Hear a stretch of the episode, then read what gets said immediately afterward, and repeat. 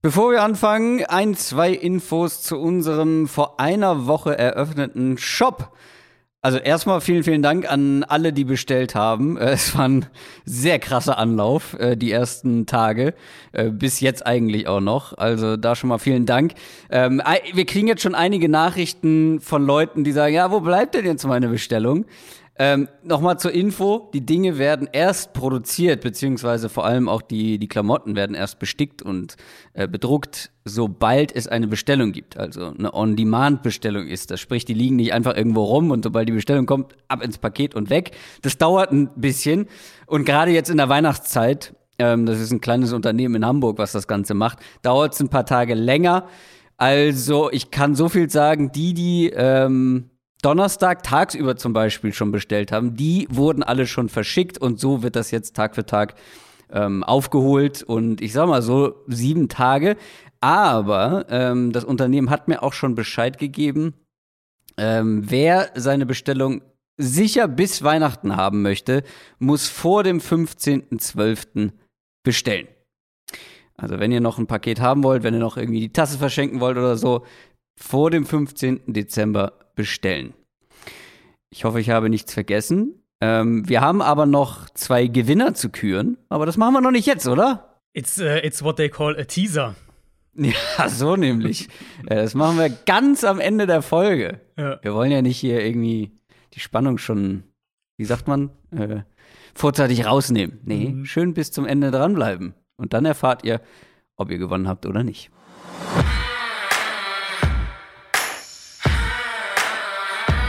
Down, Set, Talk. Der Football-Podcast mit Adrian Franke und Christoph Kröger.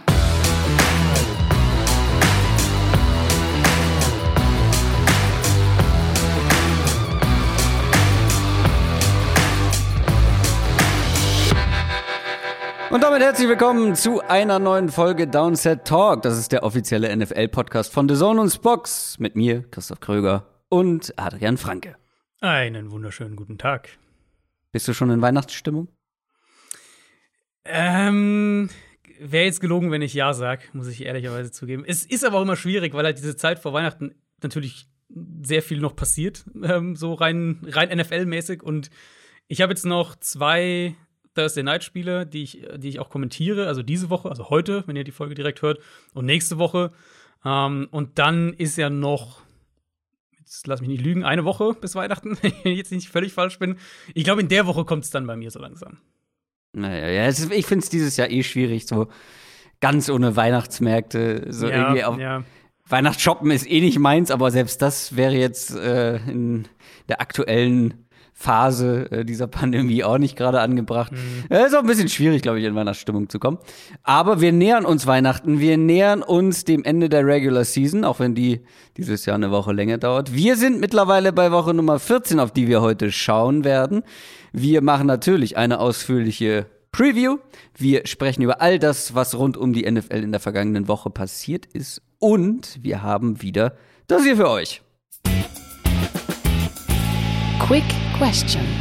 Wir haben alle Supporter von uns gefragt, ob sie eine Frage an uns haben. Eine Quick Question. Entweder auf dem exklusiven Discord-Channel oder bei YouTube für alle Member, für alle Kanalmitglieder. Wir haben diesmal wieder eine vom Discord-Channel und zwar von Retrato. Retrato fragt, was wären für euch die Pro Bowl Geheimkandidaten, die nicht super offensichtlich sind und eventuell von den meisten Zuschauern ähm, so gar nicht als solche wahrgenommen werden. Beispielsweise O-Liner etc. So, wir haben uns gesagt, jeder darf einen machen, damit wir das im Rahmen halten. Ähm, ich habe, das haben wir aber leider besprochen, nachdem ich schon zwei rausgesucht habe. Aber ich glaube, ich das glaube, der doch immer derjenige mit der mit dem Ausweg, dem Auswegskandidaten. Ja, ja, das stimmt. Ich glaube aber der eine äh, ich werde dich entscheiden lassen. Aber äh, mach du doch mal zuerst, weil ich bin mir ziemlich sicher, äh, ziemlich sicher du hast einen O-Liner genommen, oder? Nee, ich wollte dich oh. nämlich überraschen. Ich habe nämlich einen Running Back genommen. Nee. Ähm, Was ist also, eine verkehrte Welt hier? Ja, ich, ich, dachte, wir bleiben unseren My Guy Picks treu. Das hat da schon ganz gut funktioniert. Für dich auf jeden Fall. Mhm. Ähm, nein, ich habe einen Running Back genommen. Ich habe überlegt, okay, wer, wen würde ich dieses Jahr ein bisschen in, in Spotlight rücken, über den wir auch nicht viel gesprochen haben, über den auch nicht viel mehr wahrscheinlich gesprochen werden wird, der in einem crappy Team spielt, einfach, der wenig Hilfe kriegt, schematisch, Blocking, Passing Offense, wie auch immer. Ähm, der aber Platz 5 in Yards pro Run ist, Platz 6 in Yards nach Kontakt pro Run, Platz 1 in Rushing Yards over expected vor Jonathan Taylor. Ähm, kann, hast du eine Idee, wer es sein könnte? Mm, mm, sag noch mal bitte kurz die Zahlen. Platz Die fünf- ersten. Also das ist alles, also die ersten beiden sind mit mindestens 100 Runs. Ähm, Platz 5 Ja, Yards pro Run, Platz 6 in Yards nach Kontakt pro Run und Platz 1 in Rushing Yards over expected. Ah, schwierig. Ich hatte irgendwie sofort Michael Carter im Kopf, Mhm. aber der ist es nicht. Sag. James Robinson von den Äh, Jaguars. Wirklich? Ich hatte Mhm. Jack, ich hatte ihn gerade im Kopf und habe gedacht, so, nee, kommt nicht in Frage. Dann nehme ich lieber Michael Carter. Mhm. Ich war auch überrascht, als ich die Zahlen dann noch mal gesehen habe. Also muss man ja auch fairerweise sagen, Und auch wie- wir können uns nicht mit allen Teams so zu 100% beschäftigen und sowas. ja, vor allem nicht mit denen, die gar nichts Richtig. reißen. So. Also, Und das fällt Ja. halt irgendwie runter. Und deswegen, und das war dann für mich so, okay, natürlich, also natürlich wird der nicht in den Pro Bowl kommen, ne? Nur um das klar zu sagen. Aber ich dachte mir dann auch, ja gut, wer sind die AFC Running Backs? Klar, Taylor ist natürlich logischerweise die Eins, Mixon wahrscheinlich die Zwei und dann kommst du halt so in Damian Harris vielleicht, weiß nicht, ähm, ja, also, wird ja. Josh Jacobs, keine Ahnung, also wird schon schwieriger irgendwie.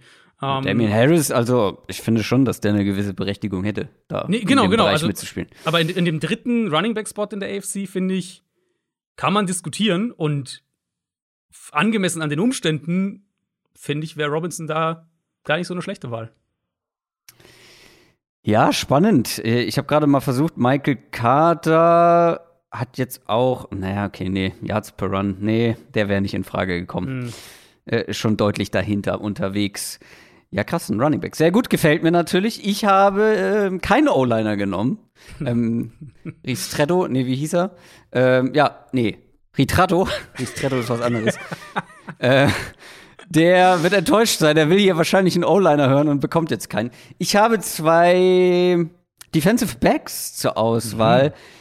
Ich nehme jetzt mal nicht den, der in einem der besten Teams der Liga oder vielleicht in dem besten Team der Liga spielt. Ähm, Antoine Winfield hatte ich im Kopf, aber ich glaube, der ist schon sehr präsent, aber der fällt mir fast jede Woche irgendwie auf und spielt wirklich eine, eine starke Saison.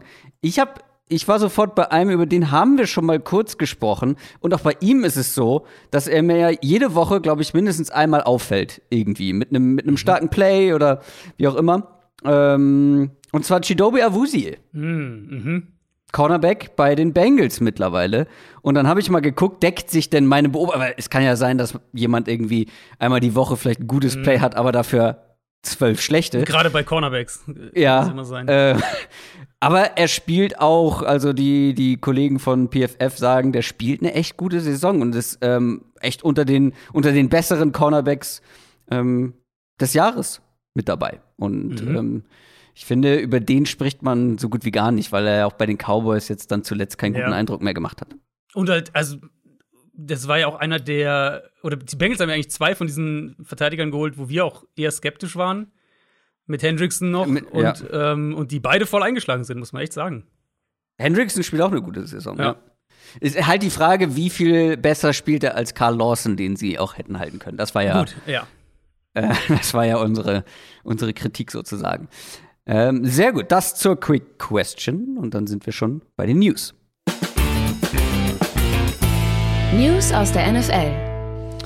Wir fangen mit den Carolina Panthers an und die brauchen, beziehungsweise haben vielleicht auch schon, ähm, musst du gleich aufklären, einen neuen Offensive Coordinator, denn die haben eigentlich so einen Downset Talk Darling äh, entlassen mit Joe Brady. Ja, ähm, also muss ich erstmal sagen, Hut ab vor diesem Timing. Ähm, das in der eigenen Bye-Week 20 Minuten nach Kickoff der Sonntagsspiele zu verkünden, das ist halt schon News-Dump vom Allerfeinsten. Nein, ich finde es absolut fair und das habe ich auch von, von Panthers-Fans mehrfach gelesen oder gehört, wenn man eben sagt, ja, wir hatten uns schon mehr erwartet von Joe Brady. Ähm, ich glaube, dass man festhalten kann, dass er gut gestartet ist und als dann Defenses Ja. so, so, den ersten Punch so ein bisschen kannten, dann hat so der Konter gefehlt. Also vielleicht so nur die erste Idee, die war da, aber so die Anpassung, das hat noch ein bisschen gefehlt, die Weiterentwicklung, vielleicht auch irgendwo in Teilen ähm, dass, dass man sein Scheme eben weiterentwickelt, weiter an die NFL auch anpasst. Das, was wir bei, bei manchen College äh, Coaches ja sehen, die eben im College Erfolg hatten und in die NFL kommen und bei manchen eben auch einfach nicht, also dass sie damit halt Probleme haben. Auf der anderen Seite würde ich eben auch sagen, die Panthers haben einfach eine miese Offensive Line dieses Jahr. Uh, Brady war nicht derjenige, der Teddy Bridgewater vom Hof gejagt hat, dann all in auf Donald gegangen ist, mit Trade und Option gezogen mhm. und so weiter, dann den nächsten Schnellschuss mit Cam Newton gemacht hat. Und dann hören wir halt irgendwie von Matt Rule, dass er eigentlich ja den Ball mehr laufen will und äh, dass die Offense irgendwie besser sein müsste, als sie aktuell ist und solche Sachen. Äh, das, also da würde ich mitgehen. Allerdings habe ich mich auch direkt gefragt, so wie viel Schuld hat ein Joe genau. Brady daran, dass also die Offense eben nicht so gut ist, wie sie sein könnte, vielleicht. Genau, ich würde ihn auf keinen Fall jetzt sagen, er ist ja sozusagen schuldlos oder irgendwie sowas. Also das Nö. ist immer eine geteilte Geschichte irgendwo. Aber ich glaube halt, dass du mit in erster Linie wirklich der Quarterback-Situation ähm, und dann aber halt jetzt, wenn wir auf dieses Jahr vor allem konkret schauen, auch mit der Offensive Line einfach limitiert bist in gewisser Weise in dem, was du machen ja. kannst. Ja. Ich denke zwei Sachen hier so übergreifend noch. Ähm, zum einen, Matt Rule selbst, glaube ich, kommt so langsam unter Druck, weil das ist einfach mein Eindruck. Wir haben jetzt ein paar Mal über die Panthers schon gesprochen, auch mit den Quarterback-Entscheidungen. Mein Eindruck ist einfach, der Panthers-Owner, der will einen schnellen Turnaround sehen. Und ich denke, die kommende Saison wird für Matt Rule eine absolute Make-or-Break-Saison. Ähm, und mich würde es ganz ehrlich, mich würde es nicht wundern, wenn Rule heute in einem Jahr wieder im College coacht. Also wenn der irgendwie Woche 8, Woche 10 fliegt und dann, wenn die College-Coaches entlassen werden nach der mhm. Saison, da irgendwo was. Es würde mich wirklich nicht wundern. Ähm, und dann der andere Punkt, Matt Rule, also Rule wurde ja nicht als so der tolle Playcaller oder sowas geholt, sondern Nein. er wurde als dieser Program-Builder, um, ähm, der hier der neue Kultur installiert und so weiter und so fort. Aber so wild, wie die halt mit ihrer Offense umgehen, wird das einfach schwierig. Und falls dann wirklich das Team, das mit Rule sich vorstellt, eins ist, das irgendwie gute Defense spielt, und auf der Seite des Balls haben sie ja wirklich kontinuierlich Fortschritte gemacht, ähm, und den Ball läuft, dann wird es schwierig in der heutigen NFL damit nachhaltig erfolgreich zu sein. Ja, auf jeden Fall. Da bin ich auch mal gespannt, äh, wie sie es jetzt angehen. Wie gesagt, oder hast du ja schon angedeutet. Klingt jetzt so ein bisschen so, als wollen sie einen ähm, Team mit Fokus auf Defense und die Spiele auf dem Boden oder am Boden gewinnen. Ne? Also und, ja, und die Frage ist halt dann, wen holst, du, wen holst du dafür ähm, als deinen neuen Offensive Coordinator? Holst du dann irgendwie einen Jason Garrett oder sowas? Ja, ja, also ganz ehrlich, sie haben, du hast, also ich kann mir den Gedankengang halt ultra gut vorstellen. Du hast hier den, du bist das Risiko eingegangen ähm, mit, mit dem mit dem Hotshot College Playcaller, der ein Jahr Erfolg hatte im Prinzip, ist es schiefgelaufen. Matt Rule will einen, der Oldschool coacht. So das Gegenteil von halt einem Joe Brady wäre eben so ein Jason mhm. Garrett von der Idee her. Ja, aber vielleicht gibt es da noch eine Alternative, die jetzt nicht mehrfach schon bewiesen hat, dass es nicht mehr reicht für die NFL. Da fällt vielleicht. mir jetzt keiner spontan ein, aber so als Lichtblick vielleicht. Äh, machen wir weiter mit den Seattle Seahawks. Die haben ja einen überraschenden Erfolg gegen die 49ers feiern können. Aber jetzt gleich wieder äh, eine schlechte Nachricht. Und zwar hat sich einer der besten Defense-Spieler der Seahawks verletzt und fällt den Rest der Saison aus. Und zwar Jamal Adams. Ja, vor allem wieder eine Schulterverletzung. Er hatte ja, wenn ihr euch zurückerinnert, er hatte letztes Jahr schon die Schulterprobleme, hat dann die Saison damit noch fertig gespielt, aber musste in der Offseason operiert werden. Ähm, ist wieder die gleiche Schulter jetzt, eben mit wohl mehreren gravierenden Verletzungen. Er muss wieder operiert werden. Hm. Also Erwartung ist schon so kommuniziert, dass er dann für die kommende Saison wieder voll auch zurück ist. Aber jetzt zwei Eingriffe an der gleichen Schulter innerhalb von nicht mal zwölf Monaten, das ist natürlich schon ein Brett. Und da erstmal ganz klar die Hoffnung, dass der ähm, auch, auch wirklich auf 100% wieder zurückkommt, weil Adams in Topform kann natürlich ein extrem unterhaltsamer Spieler sein, überhaupt keine Frage. Ich denke, an irgendeinem Punkt und wahrscheinlich so Richtung Draft wird der Punkt kommen, müssen wir noch mal über diesen Trade in der, in der Review im, im Rückblick mhm. irgendwie sprechen. Mhm. Weil wahrscheinlich wird Seattle halt einen Top-10-Pick nach New York schicken in der, in der, im kommenden Draft. Und ich meine, ich finde, also teilweise haben sie dieses Jahr mehr Verwendung für ihn in Coverage gefunden. Aber das war halt keine besondere Rolle, sondern sie haben ihn mehr eben so eingesetzt, wie es teilweise die Jets auch gemacht haben. Also mehr eben dieses von hinten nach vorne covern lassen, aus Cover 4, Cover 2 Zone, ihn tiefer starten lassen und dann nach vorne arbeiten. Ähm, was sie halt mittlerweile auch mehr spielen als noch letztes Jahr. Das ist erstmal gut, ne? Wenn du dann einen Safety hast, der nach vorne covern kann, der Gaps gegen den Run füllen kann und so weiter. Aber das macht, in Anführungszeichen, macht, macht, macht den Value halt noch geringer, weil da reden wir halt von einem, von einem Split-Field Safety, der okay, gut nach vorne arbeitet, ja. Aber es er wird halt niemals ansatzweise dieses Gesamtpackage wert sein, was, was sie unter dem, Pick, unter dem Strich für ihn bezahlt haben mit Picks und, und mit dem Salary Cap. Und das ist halt ein Teil von diesem Gesamtpuzzle, wenn wir auf, auf die Seahawks schauen, die versucht haben, eben noch mal all in zu gehen und jetzt irgendwie doch so vor so einem Rebuild stehen. Adrian wirklich skrupellos. Da liegen die Seahawks-Fans schon am Boden nach dieser Nachricht. Ja, Jamal Adams fällt den Rest der Saison raus aus und äh, Adrian tritt noch mal nach. Ähm, ja, ja, ich meine, also, wir, werden, wir werden über diesen Trade in der Offseason noch sprechen, weil wenn das halt irgendwie, ja. keine Ahnung, der Nummer 7 Pick wird oder so und die Jets dann irgendwie an 5 und 7 picken, dann, ja, dann werden wir darüber noch reden.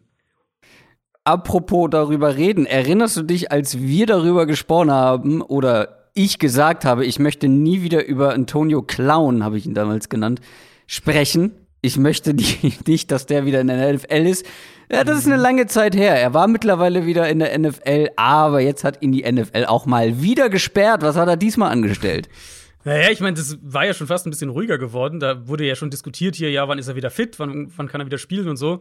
Mhm. Mittlerweile jetzt sind die Untersuchungen eben zum Abschluss gekommen und ganz offensichtlich hatte der Koch recht, der ihn da öffentlich bloßgestellt hat, sein, sein Ex-Privatkoch. Wir haben, wir haben darüber noch nicht gesprochen im Podcast, glaube ich. Ich glaube, du musst einen Ticken weiter ausholen. Also der ehemalige Privatkoch von Antonio Brown hat sich öffentlich zu Wort gemeldet, weil offensichtlich Antonio Brown ihm noch Geld schuldet und äh, nicht bereit ist, das zu bezahlen. Und dann hat der Koch gesagt, okay, wenn dann, dann äh, stelle ich dich hier an den Pranger und hat öffentlich oder hat einem Reporter gesagt, dass äh, Brown versucht hat, in der Offseason gefälschte Impfzertifikate zu bekommen das ist natürlich erstmal einen riesen Aufschrei gegeben. Logischerweise dann die NFL gesagt, okay, wir untersuchen das. Und äh, da gab es erst, dann blieb es erstmal ruhig und so ist es dann auch nach außen hin wieder ein bisschen abgeflacht.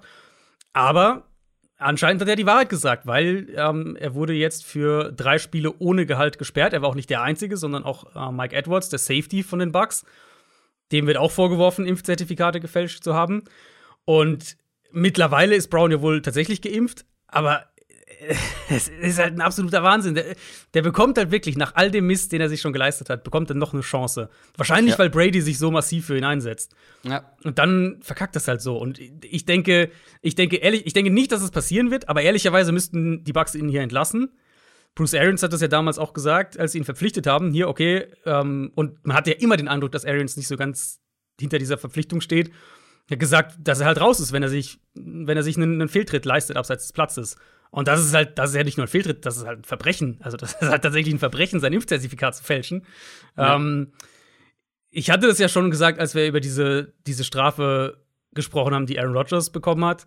Ähm, das ist vielleicht auch nochmal wichtig, weil ich da auch einige Nachrichten gekriegt habe. Nicht, dass die beiden hier, die sollten nicht in einen Topf komplett geworfen werden. Rodgers hat halt nur in Anführungszeichen gegenüber der Öffentlichkeit versucht, seinen Impfstatus zu verheimlichen und hat sich nicht an alle Protokolle gehalten nach außen hin, aber eben nicht gegenüber ja. dem Team, nicht gegenüber der Liga. Also, ne, das sind halt schon sehr zwei, zwei sehr verschiedene Paar Schuhe.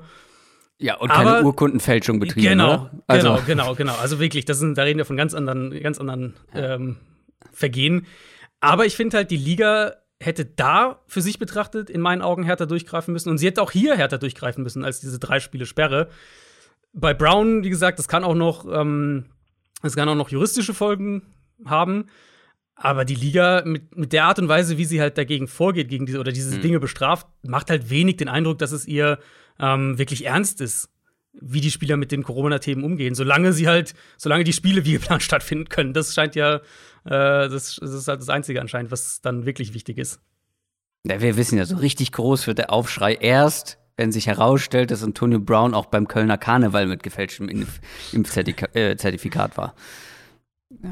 If you know, you know. Mhm. äh, und abschließend haben wir die Ravens. Äh, die haben mal wieder jemanden verloren. Ähm, die sind wirklich vom Verletzungspech geplagt diese Saison. Und zwar Cornerback Marlon Humphrey fällt aus. Ja, also Baltimore kommt da echt an einen Punkt, wo da, also irgendwann geht's halt einfach nicht mehr. Die haben so viele Leute jetzt schon auf Injured Reserve, Deshaun Elliott, Derek Wolf, Gus Edwards, Marcus Peters, Ronnie Stanley, J.K. Dobbins und so weiter. Ähm, und an irgendeinem Punkt kannst du halt nicht mehr dann funktionieren als Team. Und für, für die Defense in meinen Augen ist der Punkt spätestens jetzt gekommen, weil wenn du schon einen deiner, deiner beiden Top-Cornerbacks verloren hast mit Peters, dann einen deiner beiden Starting Safeties verlierst und dann noch deinen Elite Corner, auch wenn der dieses Jahr vielleicht ein bisschen wackeliger war als die letzten Jahre. Aber also, wie willst du dann noch Man Coverage spielen und, und blitzen können? Also Baltimore, das scheint einfach so ein Jahr zu sein, wo es für die Ravens nicht sein soll. Fairerweise muss man sagen, die Defense war in den letzten Wochen nicht das Problem. Das stimmt, aber ich meine, die Ausfälle sind ja auch also offensiv, was die Line angeht, ja. was das Backfield angeht. Ja. Das war's von den News. Wir schauen auf Woche 14. NFL Preview. Und es war eine gute Woche, Woche 13 für unsere Woran hat's gelegen Picks. Wir haben endlich, endlich, endlich mal wieder getroffen und zwar beide direkt. Keiner kann sich jetzt irgendwie, ähm, also du holst mich nicht ein und ich kann mich nicht absetzen. Ich hatte Washington gegen die Raiders. Das hat ganz gut funktioniert, wenn auch ein bisschen zittrig am Ende. Und du hattest die Patriots, oder? Gegen die Bills? Mhm. Da hätte ich noch eine Frage an dich, weil ich das Gefühl habe, das wurde sehr heiß diskutiert die letzten zwei Tage äh, auf Social Media. Bad Weather Games. Ja oder nein? Gut oder schlecht? Ähm, das Problem ist, Bad Weather ist nicht gleich Bad Weather. Ich finde, so ein krass windiges Spiel ähm, gibt mir gar nichts, weil mhm. ich habe kein Gefühl dafür, wie bad weatherig ist es denn gerade. Wenn so ein richtig wenn es so richtig doll schneit und so ein richtiges Schneespiel, da bin ich dabei. Aber einfach nur Wind und die Patriots werfen wie auf den Ball dreimal mhm. und es ist zäh ohne Ende. Und dann hast du auch noch auf der einen Seite ein Team, was gerne läuft, ähm, äh, mit einer starken Defense und auf der anderen Seite ein Team, was irgendwie gerne den Ball werfen würde, aber einfach nicht kann, weil es einfach orkanartig da durch dieses Stadion fegt. Oh, das war schon sehr zäh. Äh, also Wind, Windy Games nein, ähm, Snowy Games ja, Rainy Games auch ab und zu. Ich finde halt, und ich weiß, es gibt viele, die Football auch dann sehr mögen in, in diesen Umständen, aber ich, ich mag halt es nicht, wenn ein Spiel, vor allem ein High, High-Stakes-Spiel, so ja, wie das jetzt. Ja. Oder halt Playoffs dann oder sowas. Und ja. Wenn, wenn das in, in Umständen stattfindet, die halt signifikant das Spiel beeinflussen. Also, dass es kalt ist oder dass es ein bisschen schneit alles, alles cool, alles gut. Aber wenn halt ein, die Umstände des Spiels so maßgeblich beeinflussen, das mag ich irgendwie nicht. Wenn es jetzt ein Spiel ist, was, ne, was wenig Bedeutung hat oder wo ich sage, das ist jetzt ist mir relativ wurscht und, und ist vielleicht auch nicht mehr Big Picture so wichtig, aber das könnte halt ein Sieg für die Patriots sein, ähm, der ihnen am Ende die Division bringt oder den Nummer 1 zieht in der AFC. Und wenn das halt in einem. In ja, aber du musst das Spiel auch erstmal gewinnen. Es sind ja die gleichen Verhältnisse für beide Teams, ne? Aber jetzt, aber du musst ja nur sagen, okay, die Patriots haben halt, glaube ich, ihre Field Goals mit dem Wind gekickt, meine ich, und die Bills haben gegen den Wind verschossen, zum Beispiel. Und, und, ne, und also, und dann ist halt irgendwo auch ja. Pech und Glück, dass du das eine Team bist, das halt den Ball gut laufen kann und will und die anderen halt nicht so. Also. Ja, frag ah. mal Bill Belichick, der würde dir sagen, ja. genau für solche Spiele trainieren wir im schlechten genau. Wetter. Genau. So, das ist kein Zufall. Der mhm. sagt nicht, das ist Glück. Und ich wundere mich halt gerade, weil das war ja sogar bei den Bills zu Hause. Die Bills müssten sich ja, ja, ja, ja eigentlich mit schlechtem Wetter äh, auskennen. Ja, das war halt, also das war halt wirklich ein, ein Wind Aber teilweise, der halt, wo du halt bestimmte Sachen einfach nicht machen konntest. Ja, und deswegen meinte ich auch, es ist halt insofern ein bisschen unfair gewesen, dass das eine Team halt, die Bills, halt viel durch die Luft arbeitet, eh nicht laufen kann. Und auf der anderen Seite hast du das Team, was eh gerne laufen will und gut laufen kann, was mhm. ein herausragendes Run-Blocking hat und einen sehr, sehr guten Running Back dahinter. Das ist halt, das sind ungünstige Zustände oder Umstände. Aber es gehört irgendwie schon dazu. Also ich könnte auch darauf verzichten, klar. Aber wenn es geschneit hätte, wäre toll. Schnee finde ich auch. Also so Lambo im, im Januar und minus 10 Grad und Schnee finde ich okay. Ja, und dann Aber diese Schneecatches, wenn die da in den genau. Schnee springen und dann der ganze, das ganze Visier voll ist. Oder ich erinnere mich an ein Spiel, wo äh, Shady McCoy noch mal aufgeblüht mhm. ist im mhm. Schnee, wo du denkst, Alter, wie kriegt der diese Katz auf diesem Untergrund hin? Äh, da gab schon schöne Sachen. Aber Wind und auch extremer Regen. Irgendwie, ja, also ich stehe irgendwie gar. Also ich habe auch das Spiel, ich habe das Spiel dann am, am Morgen danach dann geschaut und war halt echt, also ich muss wirklich sagen, ich war halt so nach der Hälfte war ich echt ja. gelangweilt und war so, ja, ja irgendwie, puh. Also, das gibt mir irgendwie jetzt nicht so viel. Ne, hatte ich das gleiche Gefühl. Ähm, es gibt noch später Bye Weeks, auch noch in Woche 14. Und zwar haben vier Teams diese Woche Bye Week: die Coles, die Dolphins, die Patriots und die Eagles. Ich glaube, ich habe die Dolphins letzte Woche angekündigt mit nächste Woche sprechen wir wieder ausführlich über sie, wenn sie gewinnen. Wurde dir auch, glaube ich, schon um die Ohren gehauen auf Social Media. Machen wir nicht. Surprise. die spielen nämlich nicht. Ja. Ähm, ja, aber wir müssen jetzt, äh, wie viele Wochen haben wir noch? Fünf Wochen. Fünf Spiele für jedes Team, wenn mich nicht alles täuscht, beziehungsweise die, nicht die für jedes Team, nicht. die bei haben, nicht, okay. Ja. Fünf Wochen und NFL-Football, Regular Season Football. Mhm. Ähm, ja, aber so ein richtig klares Playoff-Picture gibt es in beiden Conferences noch nicht. Äh, noch nicht, aber wir haben, wir kommen langsam in den Teil des Jahres, wo es äh, Clinching-Szenarien gibt, also wo Teams ihr Playoff-Ticket sicher machen können. In der AFC sind wir da noch nicht, aber in der NFC sind wir da mittlerweile angekommen. Ähm, da gibt es konkret drei Teams. Die Cardinals am einfachsten, die spielen ja Monday Night gegen die Rams. Wenn sie das gewinnen, dann haben sie ihr Playoff-Ticket sicher, also ganz simpel. Äh, falls davor die Vikings und die 49ers verlieren, dann wäre Arizona sogar schon vor dem Monday Night Game sicher in den mhm. Die ja, haben Packers, auch, ich habe es zufällig ja. gesehen, die Cardinals haben eine Playoff-Wahrscheinlichkeit von 99,9 Prozent. Ja, das sollten sie nicht mehr verkacken. Ähm, ja, das wäre wär schlecht. Das wäre schlecht. Ähm, die Packers können die Division gewinnen diese Woche, wenn sie selbst gewinnen und die Vikings nicht. Äh, auch das mhm. natürlich ist ja ein gutes Stück auseinander. Vikings werden wir gleich als erstes besprechen, weil die am Donnerstag dran sind und die Packers spielen Sunday Night. Ähm, also werden es dann auch wissen, schon, ob sie die Division gewinnen können. Und dann Tampa Bay kann auch die Division gewinnen wenn sie ihr eigenes Spiel gewinnen und die Saints und Panthers jeweils nicht. Das war's schon. Das war's schon, ja. Du hast gesagt, ich soll es kurz halten. Ja, äh, ja, ja, vor allem simpel. Playoff-Pictures können auch ja, sehr schnell ausufern. Ja. Also ich habe jetzt keine Thai-Szenarien und solche Geschichten mit reingenommen. Aber in der AFC kann, wie gesagt, eh noch nichts passieren. Apropos Thai, äh, wir kommen zum, zum, Thursday Night Game und zu einem Team, was schon ein Unentschieden dieses Jahr erlebt hat, nämlich den Steelers. Die spielen, wie du schon gesagt hast, gegen die Minnesota Vikings.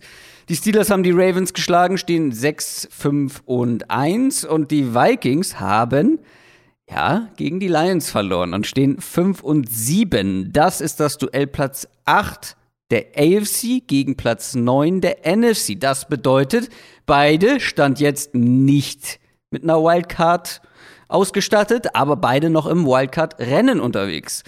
Und vor zwei Wochen hätte ich gesagt, die Vikings sind hier klarer Favorit, die sollten das machen, die sollten das gewinnen. Also jetzt hatten beide Teams aber überraschende Ergebnisse positiv wie negativ. Mhm. Und äh, was ich auch gesagt habe, ist, die Vikings können an einem richtig guten Tag gegen jedes Team gewinnen. Scheinbar können sie an einem richtig schlechten Tag auch gegen jedes Team verlieren. Das war mir ja. so nicht bewusst. Ja. Und grundsätzlich finde ich, wenn ich auf dieses Matchup schaue, ja, beide im Wildcard-Rennen, aber keins der Teams fühlt sich so richtig nach Playoffs an, oder?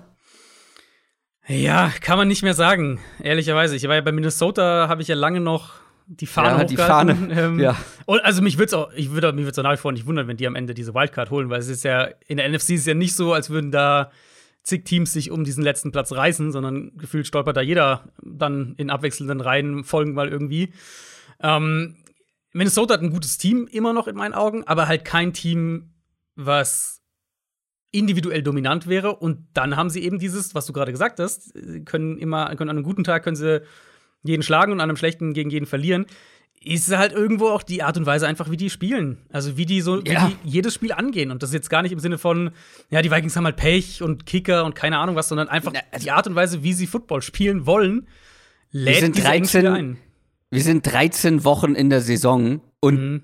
fast jedes Vikings-Spiel war eng egal gegen wen, egal wie gut der oder schlecht der Gegner war. Das ja. kann irgendwann dann kein Zufall mehr sein. Nein, das war, ich erinnere mich an die Seahawks mal, ähm, die immer so mhm. gespielt haben, die ja. irgendwie explosiv rausgekommen sind, in Führung gegangen sind und dann Gas rausgenommen haben, den Fuß vom Gas genommen haben und die Spiele wurden immer eng. Ja, und bei, bei Minnesota ist es ja wirklich häufig so, dass sie halt sehr konservativ spielen, was mhm. eben dafür sorgt, dass sie nicht deutlich in Rückstand geraten und nicht deutlich davonziehen. Ja. Und dann entwickelt sich halt oft so ein Spiel. Und, und dann teilweise, wenn es halt irgendwie 21, 17 im vierten Viertel steht, dann kann er halt einfach mal ein Big Play reichen und auf einmal liegst du dann doch wieder hinten oder so. Also das ist also, das ist einfach die Art Spiel, die sie einladen. Und jetzt auch gegen Detroit. Die Vikings Offense war ja dann unterm Strich nicht schlecht per se. Die haben den Ball nee. bewegt.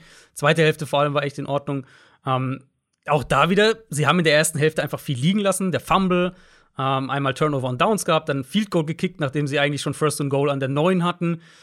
das passt also in die Saison rein. Cousins spielt auch sehr ordentlich, sie haben auch die Big Plays, ja. aber so, dass sie dann halt auch wirklich Spiele gewinnen oder halt mal ein Spiel dominieren, daran scheitert es dann oft irgendwie wieder. Und Steelers, äh, ich hatte das ja, ähm, hatte das ja vorher gesagt, dass ich eben nicht denke, dass wir noch mal so eine miese Vorstellung von dieser Run-Defense bekommen, wie es vor zwei Wochen gegen die Bengals war.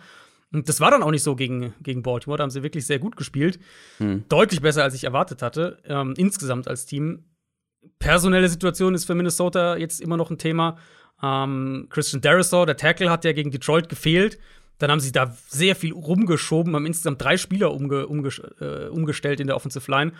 Das war nicht gut, das hat nicht gut funktioniert. Darisaw könnte auch diese Woche noch mal ausfallen. Ähm, also auch das, was, was man natürlich gegen diese Steelers Front im Auge behalten muss. Delvin Cook hat jetzt am Dienstag limitiert trainiert. Vielleicht kann der zurückkommen, könnte aber auch noch mal ausfallen.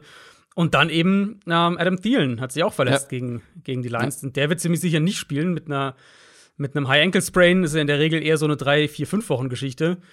Also ja, ist gut möglich, dass wir so ein Spiel wieder sehen, wo Minnesota den Ball nicht gut laufen kann, wo Cousins mehr ins Dropback Passing Game gehen muss. Und der eine große Vorteil ist dann halt noch Justin Jefferson gegen die, die Cornerbacks für Pittsburgh. Das ist schon mhm. ein klares Matchup für Minnesota. Ich weiß halt nur nicht, wie oft sie das dann ausnutzen können. Ja, ich finde grundsätzlich spricht tatsächlich nicht so wahnsinnig viel für die Vikings in diesem Matchup. Ähm, weil auch die Vikings, die, also du hast gesagt, die Vikings Offense sah eigentlich ganz gut aus und selbst wenn sie hier wieder ganz okay aussehen, die Vikings Defense hat halt große Probleme. Die hatten Probleme gegen die Lions und das sind auch keine neuen Probleme. Das zieht sich jetzt schon auch so ein bisschen durch die Saison. Und ja, die Steelers Offense ist irgendwie Stückwerk, inkonstant, aber hat natürlich viel mehr individuelle Qualität als jetzt die Lions Offense. Mhm. So. Und ja. ähm, das könnte wieder Probleme geben. Wo, worauf achtest du da in dem Matchup ganz besonders? Oder wo könnten die Vikings da die größten Probleme bekommen? Ich würde da wieder mit der personellen Situation anfangen, weil auch das muss man ja fairerweise sagen, wenn wir jetzt die Vikings so ein bisschen zerreißen, aber sie haben halt auch da echt viele Ausfälle gehabt gegen Detroit. Beide Linebacker waren ja nicht mit dabei. Uh, Patrick Peterson war nicht mit dabei. Edge, äh, Edge Rush natürlich auch beide nicht mit dabei. Hatten wir ja Daniel Hunter sowieso Saison aus. Everson Griffin hatten wir ja angesprochen, ähm, der logischerweise auch länger wahrscheinlich nicht dabei sein wird. Die Linebacker sollten diese Woche zurückkommen. Barr und Kendricks, die haben beide trainiert Anfang der Woche. Peterson hatte einen positiven Corona-Test letzte Woche. Insofern könnte das eng werden durch das Donnerstagsspiel. Mhm. Letztlich, also wir wissen ja letztlich, was die Steelers offensiv sind und wie mhm. ihr Weg zu Erfolg, zu möglichem Erfolg aussieht. Sie werfen kurz, kurz, kurz und laufen und dann kommen halt immer wieder mal ein Shot mit rein. Und von denen trifft Big Ben halt nur so jeden fünften oder so. Aber wenn er halt mal zwei aus fünf trifft und Claypool daraus irgendwie zwei Big Plays macht, dann machen sie halt irgendwie 20 Punkte und können halt so ein Spiel auch mal gewinnen, wenn die eigene Defense mitmacht. Und die Art Spiel erwarte ich hier. Also ich tendiere auf jeden Fall Richtung Low Scoring. Keines der beiden Teams wird, wird irgendwie davonrennen und jeder versucht halt irgendwie die eigenen Fehler zu minimieren und die eigenen Baustellen zu schließen. Und das wird dann wieder so ein Vikings-Spiel sein. Die werden, äh, ich denke, sie werden defensiv das Run-Game der Steelers kontrollieren können, einigermaßen. Für das Kurzpassspiel, da wäre es halt sehr wichtig, dass die beiden Linebacker da sind. Wie gesagt, davon gehe ich eigentlich aus. Und dann hast du halt die Frage, kriegt Cousins hinter der wackeligen Line mehr Big Plays hin zu Jefferson oder, oder trifft Big Ben mehr von seinen Shots Richtung Claypool, Richtung Johnson gegen auch schlagbare ja. Vikings Cornerbacks. Soll ich dir meine Antwort sagen? Mhm. Woran hat's gelegen? Herr Ju, woran hat die Lehen? Das ist natürlich immer so die Frage. Ich sage natürlich immer, woran halt die Lehen? Die Vikings sind Favorit. Mhm. Heimvorteil Favorit, quasi, mit drei Punkten. Äh, ich habe es ja eben schon angedeutet, es spricht viel so ein bisschen gegen die Vikings. Das heißt, also ich glaube, das wird, wie du, glaube ich, dass es ein offenes Spiel wird und, und eng wird, aber im Moment sehe ich die Steelers einen Ticken vorne. Ich finde das super schwer, das Spiel, muss ich ehrlich sagen. Ich habe das ja auch schon ein bisschen angefangen, jetzt ähm, im Detail vorzubereiten, weil ich das ja eben, wie gesagt, kommentiere. Und ich kam halt echt bei beiden Teams immer, okay, das ist ein Problem, das ist ein Problem, das machen sie ganz gut, ja, das ist nicht so. Und dann aber auf der anderen Seite halt genau das gleiche Spiel. Deswegen, das sind zwei Teams, die, glaube ich, genau da richtig sind, wo sie aktuell sind so ne roundabout ausgeglichener Rekord, knapp drunter beziehungsweise knapp drüber. Und letztlich, letztlich werden halt ein, zwei Big Plays wahrscheinlich entscheiden. Ich, ich tendiere dann immer zu dem zum besseren Quarterback, das ist Kirk Cousins. Ja. Deswegen würde ich hier die Vikings auch nehmen, aber ich wäre absolut nicht überrascht, wenn Pittsburgh das gewinnt. Gesagt, letzte Woche haben sie mich echt überrascht. Ich war ja eigentlich mhm. überzeugt davon, dass Baltimore das gewinnt und zwar auch einigermaßen deutlich gewinnt. Ähm, mhm. Und da, das hat Pittsburgh dann mit seinen oh. Möglichkeiten gut gemacht. Da erinnerst du mich dran, dass du dich ja wirklich sehr weit aus dem Fenster ja, ja. gelehnt hast. Ja. Mit auch noch der, mit dem Punkteabstand. Und ich habe gesagt, das wird eng. Oh. ja, äh, über die Ravens sprechen wir ja gleich. Ähm, mhm. Wie gesagt, das liegt nicht an meiner Überzeugung äh, bei den Steelers, sondern eher aus meiner Nicht-Überzeugung, was die Ravens angeht. Und mhm. ich glaube, also ich habe den Steelers ja letzte Woche gegen die Ravens schon gesagt, okay, es könnte eng werden. Ähm, und die sind nicht chancenlos. Und gegen die Vikings ist man definitiv nicht chancenlos und deswegen kann ich mir halt sehr gut vorstellen, dass sie gewinnen. Aber wie du schon sagst, das kann in beide Richtungen gehen.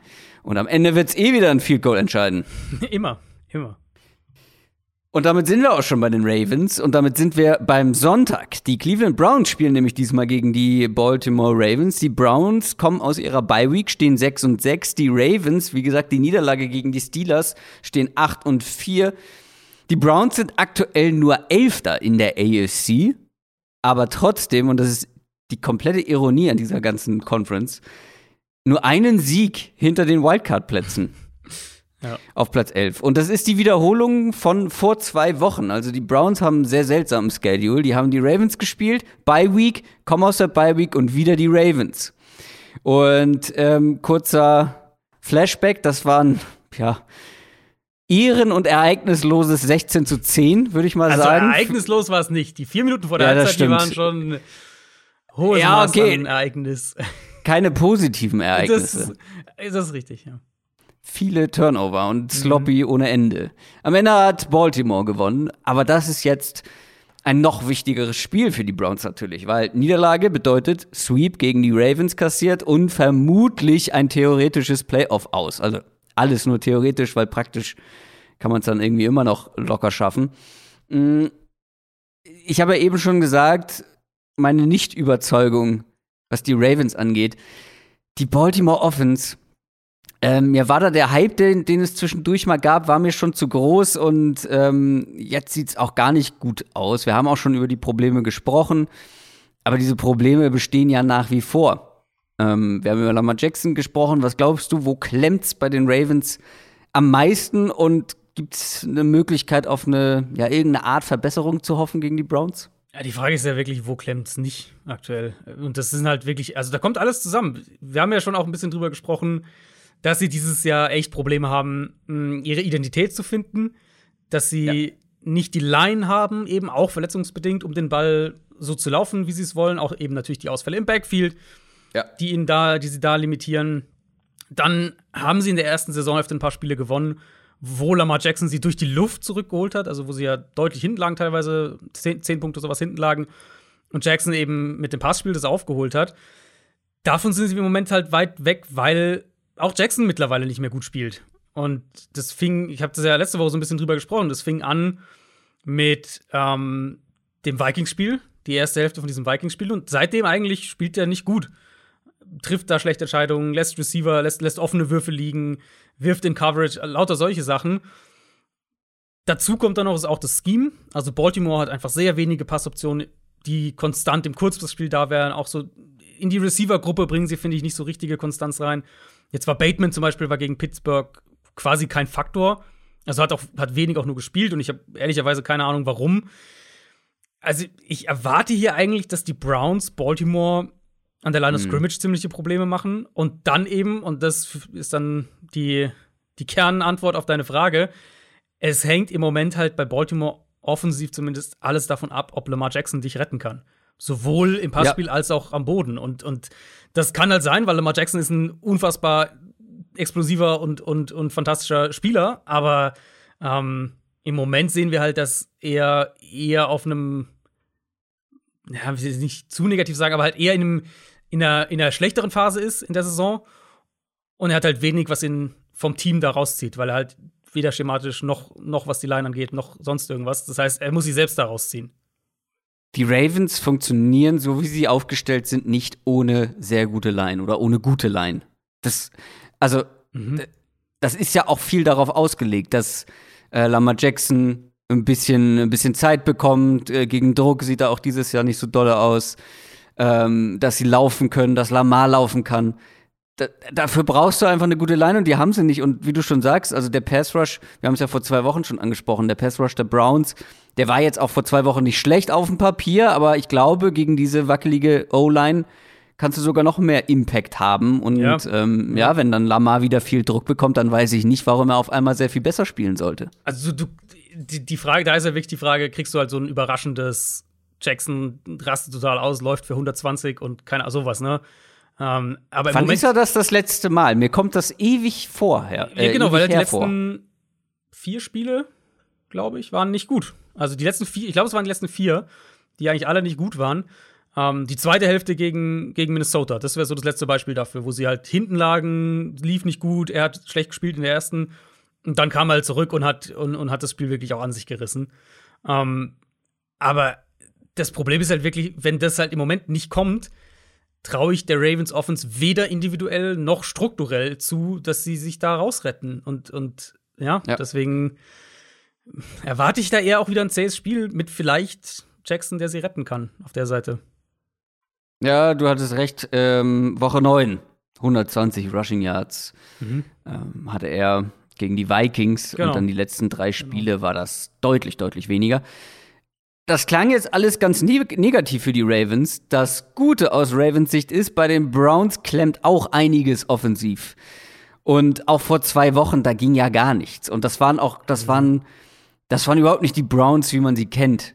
15 Rushing Attempts im ganzen Spiel von den Running Backs. Zweieinhalb Yards pro Versuch. Das ist so anti-Browns gewesen. Das, das kann nicht funktionieren. Und wenn dann auch noch ein Baker Mayfield nicht gut spielt, was vor zwei Wochen der Fall war, dann hast du aus Browns Sicht einfach keine Chance. Und ähm, jetzt halt dann noch ohne Offensive Tackle Jack Conklin. Verletzungssorgen mhm. auf Tight End. Njoku, ja. also Verletzungen in Anführungszeichen, Njoku auf der Covid-Liste. Ja. Ähm, das wird nicht einfacher für die Browns, ihr Laufspiel aufzuziehen, aber du brauchst halt auch hier mit dem Ansatz, den sie verfolgen, mit dem Scheme von Stefanski und so, du brauchst halt schon irgendwo ein gutes, gutes Run-Game, um dann halt mhm. Äh, so die, die Last ein bisschen von Bakers Schulter zu nehmen. Ja, auf jeden Fall. Ich bin wirklich gespannt, wie Baltimore das hier dann spielen möchte. Ich habe es ja bei den News schon so ein bisschen gesagt. Die Defense war ja schon relativ simpel eigentlich gehalten. Eben viel Man-Coverage, viel Blitzing, viel Single-High, auch äh, selbst ohne Marcus Peters. Aber die individuellen Probleme waren da schon sichtbar. Und jetzt, also vor allem auch in der Secondary, haben sie einfach Sachen zugelassen, hatten Coverage-Bust oder eben, dass Spieler einfach individuell geschlagen wurden. Dann, wie gesagt, haben sie ja Elliott schon verloren, den Safety, und jetzt halt noch Marlon Humphrey, dein Nummer 1 Corner. Und jetzt musst du dich ja eigentlich wirklich anpassen. Also ich kann mir nicht vorstellen, dass sie trotzdem defensiv bei ihrem Stil bleiben, weil sonst werden die zu häufig einfach Big Plays zulassen, wenn, weil ihre Spieler halt verbrannt werden. Wenn du halt dann dauernd irgendwie dann deinen dritten und vierten Outside Corner gegen halt einen gegnerischen Top Receiver da stehen hast, dann wirst du da zu viel zulassen gegnerischer Top-Receiver bei den Browns genau. außer Landry. Genau, das wollte ich gerade darauf hinaus. Das wäre halt die spannende Frage, ob sie es hier noch mal so wagen, ob sie eben hier noch mal versuchen, so aggressiv zu spielen. Auf der anderen Seite könnte da schon eine Chance für Cleveland liegen, ähm, dass sie Baltimore jetzt in dem ersten Spiel vielleicht erwischen, wo die sich so ein bisschen neu finden müssen. Die Browns kommen einigermaßen frisch aus der Bye Week. Generell für mich, also das ist es, oder? Das ist es jetzt für Baker Mayfield. Weil wenn die aus der Bye kommen und er jetzt eine Woche Zeit hatte, mhm. alles und so weiter, und er jetzt immer noch offensichtlich nicht fit ist. Und er war ja, also vor der Bye Week war er ja Katastrophe in mehreren Spielen. Ähm, ja. Wenn er jetzt rauskommt und, und du immer noch den Eindruck hast, okay, das funktioniert nicht mit Baker Mayfield, dann, also, dann Time. musst du in meinen Augen das machen, weil ansonsten, äh, dann bist du, an, an irgendeinem Punkt machst du ja wirklich sowohl Baker als auch deinem Team ähm, bist du nicht fair gegenüber, wenn du das, wenn du dann dabei bleibst. Du meinst die Aufstellung nach dem Leistungsprinzip? Ja, und auch irgendwo ihn sie vor sich selbst schützen. Ähm, sowohl was körperliche Verletzungen angeht, als auch was, äh, was seinen nächsten Vertrag angeht. Ja, das wird eh nochmal ein spannendes Thema, ähm, natürlich. Das ist ein Do-or-Die-Spiel für die Browns. Mhm. Der, wenn sie das verlieren, in dieser engen AFC, das wird in den letzten vier Spielen dann sehr, sehr, sehr, sehr schwierig. Aber man ist Favorit tatsächlich. Zu Hause mit zweieinhalb Punkten. Ähm, so knapp wie du kaum oder wie du zu Hause nur irgendwie Favorit sein kannst. Ich glaube tatsächlich, die Browns haben die besseren Matchups für sich insgesamt. Ich war bei den Ravens insgesamt schon skeptischer. Jetzt spielen sie auch äh, noch schlechter, als ich das erwartet hätte. Ähm, und dann halt die Offensive Line der Ravens gegen den Pass Rush gegen Miles Garrett. Vor zwei Wochen war Jadavion Clowney einfach nicht existent gefühlt. Wenn der jetzt auch noch mal aufwacht, ähm, wird es noch schwieriger. Dann ist es nicht nur Miles Garrett und ja, die Verletzung hast du, haben wir jetzt schon zu Genüge besprochen. Ich glaube, die mhm. Browns haben hier einfach gute Matchups und können das gewinnen. Ich tendiere auch zu Cleveland. Kann sein, dass, wir, dass ich irgendwie nach dem dritten Pass in dem Spiel von Baker Mayfield sage, okay, nee, Browns machen das heute nicht. Ja. Ähm, aber äh, ja, an sich spricht, abgesehen von dem Faktor, Lamar Jackson könnte die Kurve wieder kriegen und, und könnte wieder so spielen wie die ersten sechs, sieben Spiele. Hm. Spricht irgendwie wenig für, für Baltimore. Also auch die Offense ist halt auch. Ich, ich überlege auch, ich überlege gerade für nächste Woche darüber zu schreiben, ein bisschen. Ähm, die Offense ist halt schematisch, was das Passspiel angeht, so simpel. Und ich glaube halt, die tun sich im Moment auch selbst nicht wirklich einen Gefallen. Und ja, also wenn Jackson nicht das Monsterspiel hat, dann äh, tendiere ich auch zu Cleveland. Kansas City Chiefs gegen Las Vegas Raiders. Auch das Spiel hatten wir schon mal. Die Raiders stehen 6 und 6 nach der Niederlage gegen Washington. Die Chiefs haben fünf Siege in Folge feiern können, stehen 8 und 4. Die Chiefs sind an der Spitze der AFC West, aber nur einen Sieg vor den Chargers. Die Raiders dahinter strugglen so ein bisschen, äh, sind im AFC-Picture insgesamt auf Platz 10 abgerutscht. Aber wie ich schon gesagt habe, das ist auch eine Wiederholung. Und das erste Spiel war eine richtige Klatsche für die Raiders. 41 zu 14. Äh, wir können gleich darüber sprechen, ob die Raiders daraus gelernt haben oder was sie daraus gelernt haben könnten. Ja, Aber vorher, wenn man jetzt die Spiele nicht guckt oder nur wenig von den Spielen sieht, dann könnte man jetzt mit Blick auf die Chiefs, fünf Siege in Folge, 8 und 4, erster in der Division, alles wieder gut. Dann könnte man Schlussfolgern hier, ja, die Chiefs sind wieder da. Die Offense funktioniert wieder. Aber die Wahrheit ist doch, die Defense hat den Turnaround geschafft. Mhm. Aber hat es die Offense auch? Weil da habe ich so ein bisschen meine Zweifel. Ähm, ich habe, glaube ich, sogar bei dem 41 zu 14 habe ich danach gesagt, dabei lief es eigentlich für die Chiefs Offense gar nicht, also es lief gar nicht alles rund. Das war ja. jetzt keine ja.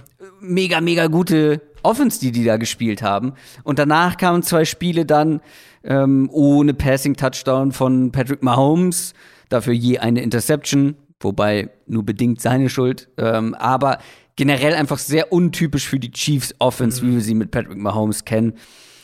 Und ja, letztes Mal haben es ihnen die Raiders auch wirklich leicht gemacht. Ja. Historisch besteht kein Grund zur Hoffnung, warum das diesmal anders sein sollte aus Raiders Sicht, weil sie können es einfach nicht. Tyreek Hill und Travis Kelsey, too much für die Raiders. Ja, also ich weiß, zumindest mal auf der Seite des Balls weiß ich gar nicht, wie viel wir über das Spiel sprechen müssen, weil im Prinzip hatten wir alles vor und dann nach dem ersten Spiel über das Matchup gesagt. Also ganz simpel zusammengefasst. Wir haben die halbe Saison darüber gesprochen, dass die Chiefs große Probleme damit haben, wenn sie eben viele Too-High-Shells gegen sich kriegen, Zone-Coverage, leichte Box und Teams eben die Chiefs zwingen, immer diese langen Drives hinzulegen. Viele Completions, diszipliniert beim, beim Run-Game, beim Kurzpassspiel bleiben, auch wenn es halt nicht die explosiven Plays generiert. Und die Raiders haben genau das Gegenteil gemacht. Die haben immer wieder die Räume aus ihrer, äh, aus, aus ihrer Cover 3 Base heraus, haben sie Kansas City immer wieder diese Räume gegeben, die sie halt so dringend gesucht haben die Wochen davor und gegen die meisten Teams nicht gefunden haben. Und ich verstehe natürlich, dass das ihre Grundstruktur ist, also die der Raiders, die Defensive. Und dass du das nicht einfach Hals über Kopf komplett umstellst und sagst, hier jetzt, äh, heute sind wir mal ein völlig anderes Team. Das ist, ein Stück weit ist das nachvollziehbar, aber so ein bisschen Anpassung an das Matchup, das sollte schon irgendwie möglich sein. Und wir hatten, vor allem nach dem Spiel haben wir ausführlich drüber gesprochen. Und die Gefahr sehe ich jetzt schon, dass, äh, dass die Raiders das defensiv sehr ähnlich spielen und in die mhm. gleichen Probleme reinlaufen. Ja. Wenn sie das nicht machen, dann haben wir jetzt eben gerade gegen Denver wieder gesehen, was für ein relativ uninspirierter Anblick diese Chiefs Offense eigentlich ist im Moment. Ich habe mhm. auf, auf Twitter ein paar Szenen zusammengeschnitten gehabt, wenn, wenn Mahomes eben in diese, in diese Game Manager Rolle, konstantes Quick Passing Game und so weiter gezwungen wird, das ist teilweise echt nicht so schön, weil er halt nicht dieser konstante Passer in diesen Situationen ist. Und dazu kommen dann auch noch Drops, das hilft natürlich nicht. Ähm, aber es ist auch viel Mahomes selbst. Und äh, du kannst dieser Offense nach wie vor, um deine Frage zu beantworten, du kannst dieser Offense, glaube ich, nach wie vor ziemliche Probleme bereiten und sie auch, ich sage jetzt mal, unter 24 Punkten halten. Die Frage ist halt, ob die Raiders bereit sind, sich so anzupassen oder ob sie es halt noch mal auf ihre Art versuchen. Ja, ich glaube, sie versuchen es noch mal auf ihre Art. Ehrlich gesagt, wie gesagt, ich habe da ja, es gibt ja keinen Grund für die Hoffnung so richtig, dass sie es ja, diesmal anders fair. machen. Sie laufen immer wieder in das offene Messer. Außer, und das haben sie dann halt in der Vergangenheit einmal geschafft, außer die eigene Offense explodiert vollkommen. Aber diese eigene Offense, die Raiders Offense, hat mit Explosivität momentan so gar nichts am Hut. Seit ein paar Wochen fehlen einfach die Big Plays, es fehlt Speed in dieser Offense, seit Rux raus ist. Ähm, sowohl durch die Luft als auch am Boden. Äh, Josh Jacobs, ich habe mal geguckt, der macht so solide ein bis zwei Runs über zehn Yards pro Spiel. Mhm. Alles andere darunter. Und auch kein anderer, der irgendwie da die, die explosiven Runs hinlegt. Ähm, die Big Plays sind runtergegangen, auch darüber haben wir schon mal gesprochen, von Derek Carr durch die Luft. Ähm, und das ist halt einfach zu wenig, wenn du gegen die Chiefs spielst, egal wie unrund die Chiefs Offense momentan ist für Chiefs Verhältnisse. Du brauchst da ein bisschen mehr, um mitzuhalten. Ja, auch da eben ähm, Ausfälle einfach ein Thema. Darren Waller mhm. jetzt wieder raus, der hatte in dem ersten Spiel ja zumindest ein bisschen einen Impact gehabt. Ja. Interior Line ist ein Problem bei den Raiders, sprich Chris Jones wird da denen wieder einiges an Problemen bereiten, wie auch schon in dem ersten Spiel. Vertikales Passspiel ist im Moment einfach nicht mehr so da, auch wenn Carr es immer noch versucht. Also das ja. will ich auch noch mal herausstellen. Er versucht es, Die er Würfe bleibt sind dabei. da. Genau, aber ähm, da ist halt das Timing auch teilweise noch nicht da. Und, und Sean Jackson ist halt an dem Punkt seiner Karriere nicht, nicht das, was Henry Rux davor war. Und ja, Chiefs Defense spielt einfach gut im Moment. Insofern ja, ja, der Pass Rush, das ist schon, genau. der hat sich echt gesteigert. Total, total. Und, und auch nachweislich eben mit Chris Jones mehr innen, zu, in, innen aufzustellen, ja. ähm, die Rotation ein bisschen zu erweitern mit Melvin Ingram. Ja, und ohne Waller und so wie das vertikale Passspiel im Moment aussieht für, für die Raiders, da musst du halt Hunter Renfro ein bisschen stoppen, mhm. aber die Chiefs haben da gute Leute im Slot und in der Box mit, mit Snead, mit Matthew auch. Willie Gay auch bei den Linebackern, da sind sie eigentlich ganz gut, was die Underneath Coverage angeht. Und sie stoppen den Run ja sogar mittlerweile relativ gut. Also gespannt bin ich in dem Spiel darauf, inwieweit sich die Raiders vielleicht defensiv anpassen. Aber ich vermute, dass die Raiders offensiv hier doch ziemliche Probleme kriegen werden. Ja, sind wir uns einig. Kansas City mit neuneinhalb Punkten zu Hause Favorit.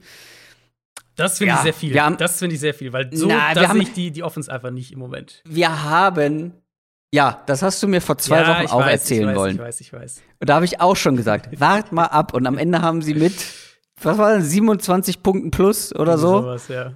ähm, gewonnen. Auswärts, jetzt zu Hause. Ich würde die neuneinhalb Punkte nehmen, tatsächlich. Also ich sehe es einfach nicht. Chiefs plus neuneinhalb nehmen. Mhm. Nee, ich, ich, ich glaube an das Gute im Coach und nehme die Raiders mit, äh, mhm. mit neuneinhalb Punkten. Mhm. Bin sehr gespannt, wie das ausgeht. Kommen wir zum Washington Football Team. Die spielen gegen die Dallas Cowboys. Washington ist hot. Vier Siege mhm. in Folge. Auch die Raiders geschlagen. Man steht jetzt 6 und 6. Die Cowboys, oh, hot würde ich das nicht nennen, lauwarm nach dem Sieg gegen die, äh, gegen die Saints. 8 und 4 der Rekord. Und die Cowboys sind in der Division auf 1 in der AFC East. Aber Washington stand jetzt auch in den Playoffs mit einer Wildcard. Mir gefällt, was da in Washington passiert. Das ist alles nicht berauschend. Das ist alles nicht mega gut. Aber trotzdem finde ich es beeindruckend, wie die schon wieder, wie ähnlich wie letztes Jahr, allen Verletzungen, allen widrigen Umständen zum Trotz, irgendwie dann doch noch so ein Turnaround legen und wirklich halt einfach ihre Spiele gewinnen. Also Ron Rivera scheint einfach da eine, eine, eine gute Truppe immer ähm, ja, die gut einstellen zu können. Da bewegen wir uns dann schnell in diesem schwammigen Bereich, was so Mentalität und Moral angeht, was man von außen einfach nicht bewerten kann. Aber also wenn, ein, wenn ich einem Team eine gute Mentalität unterstellen würde, äh, ist es das Washington Football Team. Ähm, zurück zum Sportlichen. Äh, Taylor Heinecke scheint gut genug zu sein, um in guten Umständen Spiele zu gewinnen. Und die Umstände sind ja nicht schlecht in der Offense. Haben wir auch schon mehrfach drüber gesprochen. Und so creept man sich in sämtlichen Bereichen Richtung Mittelmaß. Ähm, aber bleiben wir mal bei der Offense. Die spielen jetzt gegen die Cowboys Defense. Auch die ist so ein bisschen auf dem Weg dorthin, ins Mittelmaß. Die sind sehr stark gestartet, aber ich würde jetzt die, die Dallas Defense nicht mehr ganz oben einsortieren. Das ist ein enges Matchup, oder nicht?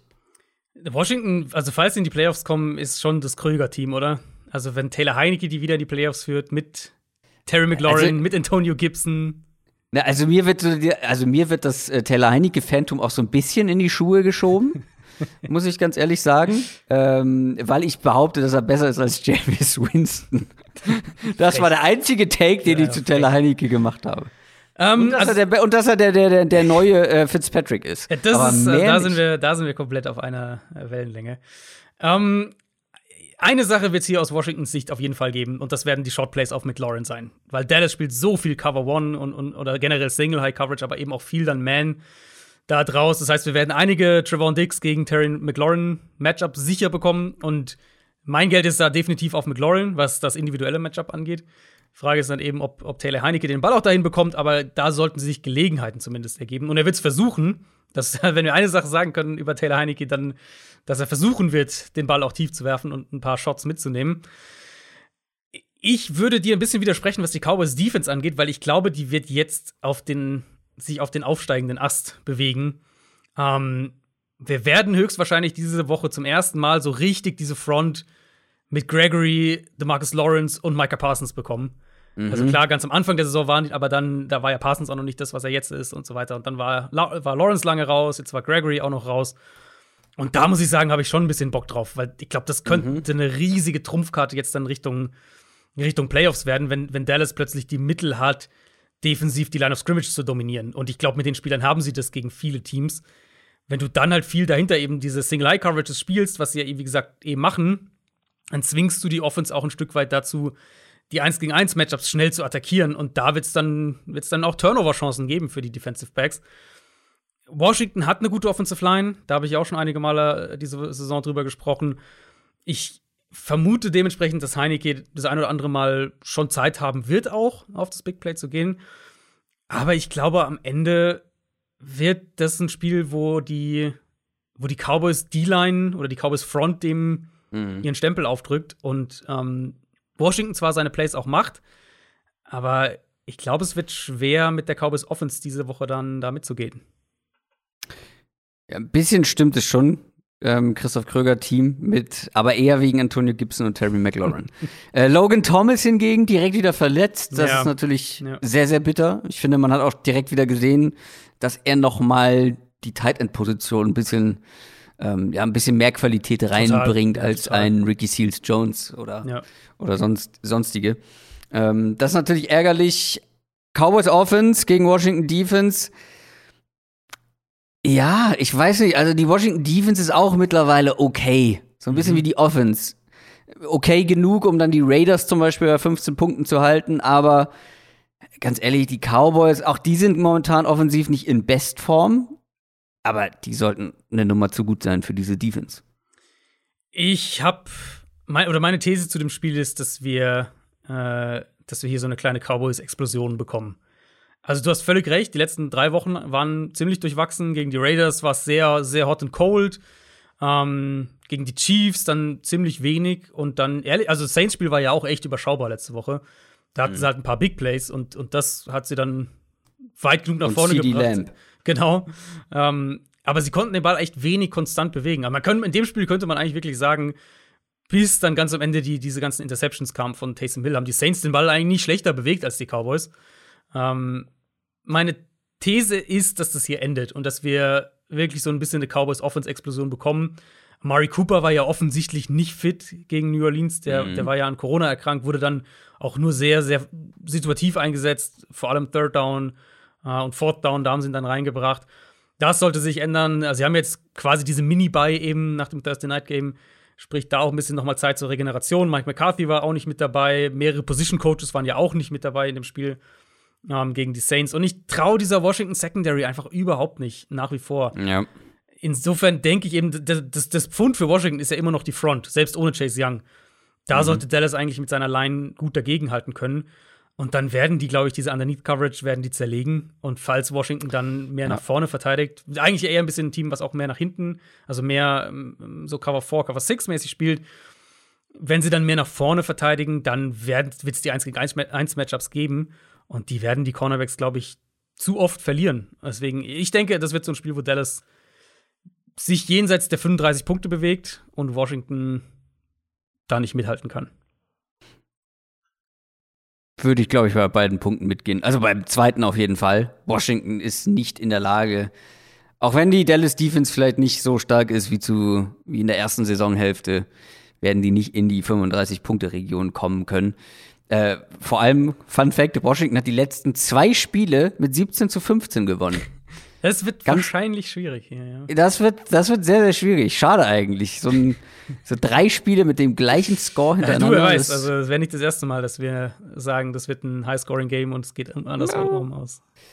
Dallas ist auf jeden Fall Favorit, auswärts mit vier Punkten und ja, bei aller Achtung vor der, vor der Leistung von Washington mit dem Team, das muss Dallas gewinnen. Ja, gehe ich auch mit. Vielleicht noch eine, eine Personalie oder eine Situation, die man im Auge behalten kann, ist ähm, Zeke Elliott, der ja offensichtlich nicht fit ist. Also, wenn man das Saints-Spiel gesehen hat, keine Ahnung, wie, warum der da so lange den Ball noch bekommen hat. Ähm, also, eventuell kriegen wir ein bisschen mehr Tony Pollard dann diese Woche. Das wäre, glaube ich, insbesondere angesichts der Verfassung, in der Elliott im Moment spielt, wäre das wahrscheinlich sinnvoll. Ähm, und die Offensive Line für die Cowboys. Das ist ja immer noch so ein bisschen Kuriosum, dass sie da teilweise durchrotieren in manchen Positionen. Right Tackle allen voran. Ähm, das ist sowas, was man, wo man schauen muss, ob da vielleicht einer von denen mehr oder weniger Probleme hat gegen, gegen die Washington Front. Mhm. Aber grundsätzlich, ich, ich sehe es in dem Spiel nicht für Washington. Nee, ich auch nicht. Und damit machen wir weiter mit den Los Angeles Chargers. Die spielen zu Hause gegen die New York Giants. Und damit sind wir schon im späten Sonntagsslot angekommen. Ähm, Nochmal zur Info für alle, die vielleicht letzte Woche verpasst haben sollten. Wir haben seit letzter Woche wieder unsere Speedround mit dabei, unseren Schnelldurchlauf der Spiele. Ja, wo es nicht ganz so viel zu besprechen gibt oder vor allem, weil zwei Teams gegeneinander spielen, die nicht so gut sind die nicht mehr wirklich eine Chance auf die Playoffs haben. Bei den Chargers und den Giants ist es zumindest auf der einen Seite was anderes. Die Chargers haben eine richtig gute Leistung gebracht gegen die Bengals, dann sehr wichtigen Sieg feiern können, stehen 7 und 5. Die Giants sind bei 4 und 8, weil sie gegen die Dolphins verloren haben. Sind die Chargers zurück? Adrian, endlich mal wieder tiefe Bälle. Big yeah. Plays von, yeah. von Herberts Arm. Ähm, also, das, ich glaube, aus Giants Sicht muss man, äh, werden wir schon thematisieren, aber wir müssen vor allem über die Chargers sprechen, die wir sehr kritisiert haben jetzt. Aber dann hat man mal wieder was anderes gesehen. Ähm, mhm. Äh, ich hatte ja gesagt, ich hoffe so ein bisschen drauf, dass man in der Bye Week guckt, ja, was lief nicht so gut, was müssen wir anders machen. Und man scheint die richtigen Antworten gefunden zu haben. Ich bin ziemlich optimistisch, ehrlich gesagt, aber ich glaube, bei Twitter bei dir gesehen zu haben, dass du noch leichte Zweifel hast ich habe mich ein bisschen schwer getan, das Spiel einzuordnen aus Chargers Perspektive. Also was sie machen wollten und was auf dem Feld passiert ist sozusagen. Weil, also einerseits hast du natürlich völlig recht. Wir haben das jetzt wochenlang gefordert, dass sie die Offense ein bisschen mehr öffnen, dass sie mehr vertikale Elemente einbauen, dass sie Herbert mehr, mehr Shot-Gelegenheiten geben. Und das war zum Teil auf jeden Fall auch in dem Spiel der Fall. Darf ich, ähm, darf ich da kurz ein paar Zahlen einwerfen? Weil zum mhm. Teil finde ich fast ein bisschen untertrieben. Letzte Woche sieben Pässe über 20 Yards von Justin Herbert. Und dann ähm, noch mal sechs müssten es gewesen sein zwischen 10 und 19 Yards. Also ähm, ja, mittellang und weite Bälle waren einige dabei. Und die Wochen davor, wenn man das mal vergleicht, fast alles kurz. Vor zwei Wochen mhm. ist ein Ball über 20 Yards gegangen. Ja. In Woche 10 kein einziger über 20 Yards. Und vor allem finde ich halt, dass man so ein bisschen, also ja, du sagst, vielleicht haben sie es so nicht gewollt, aber sie haben es ja ohne Not gemacht. Es ist ja nicht so, dass sie zurücklagen schon früh im Spiel und dann irgendwie Big Plays brauchten. Sie sind ja vorgeprescht so ein bisschen. Ja, nee, mein Eindruck war auch nicht, dass, also sie hatten, es war ja kein Zufall, dass da ein Spieler halt 50 Jahre das Feld runterläuft oder so. Ähm, ich hatte teilweise den Eindruck, dass, dass Herbert aggressiver spielt. Das muss nicht, also das muss dann, kann in beide Richtungen kann man das auslegen, kann man auch sagen, dass die Coaches gesagt haben, spiel aggressiver. Ähm, mhm. Ob er halt sich hier und da gesagt hat, ich feuer jetzt den Ball hier in, in enges Fenster und Jumpball-mäßig rein, egal ob das jetzt mein erster Read war oder ob das das ist, wo das Playdesign unbedingt hingeht, aber ich mach's einfach. Also so fand ich jetzt in der ersten Halbzeit vor allem gewirkt. Ich habe die, äh, was du auf Twitter gerade angespielt hattest, ich habe die, die Shots, die er hatte in der ersten Hälfte, habe ich ähm, da zusammengeschnitten gehabt und die äh, waren ja echt weitestgehend contested Bälle in enge Fenster, Jumpballs, solche Geschichten. Also jetzt nicht ein Receiver, das Playdesign funktioniert super und einer läuft mit 10 Yards Separation irgendwie das Feld runter oder sowas. Solche Dinger waren sie ja nicht. Äh, ich habe ich hab auch die Statistiken mal noch ein bisschen angeschaut für, für das vertikale Passspiel und ähm, die kann so ein bisschen ergänzen, noch was du gerade gesagt hast, eben. Letzte Woche 188 Passing Yards im vertikalen Passspiel bei fünf Completions.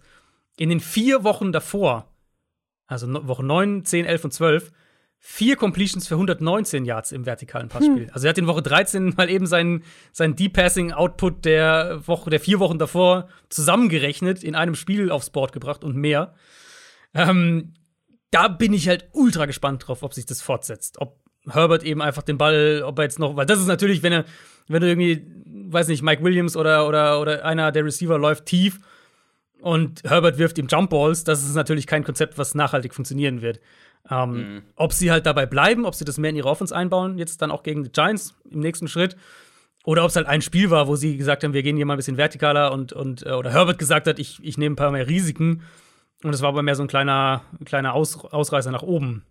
Ähm, falls es wirklich die Trendwende war und sie die Offense jetzt dann, je nach Matchup natürlich, ein bisschen mehr öffnen, dann wird, glaube ich, der ganze Floor für die Chargers insgesamt deutlich angehoben. Und also Giants haben, Giants haben zumindest dieses Jahr schon defensiv die Fähigkeit gezeigt, Offenses in ihrer Explosivität zu limitieren.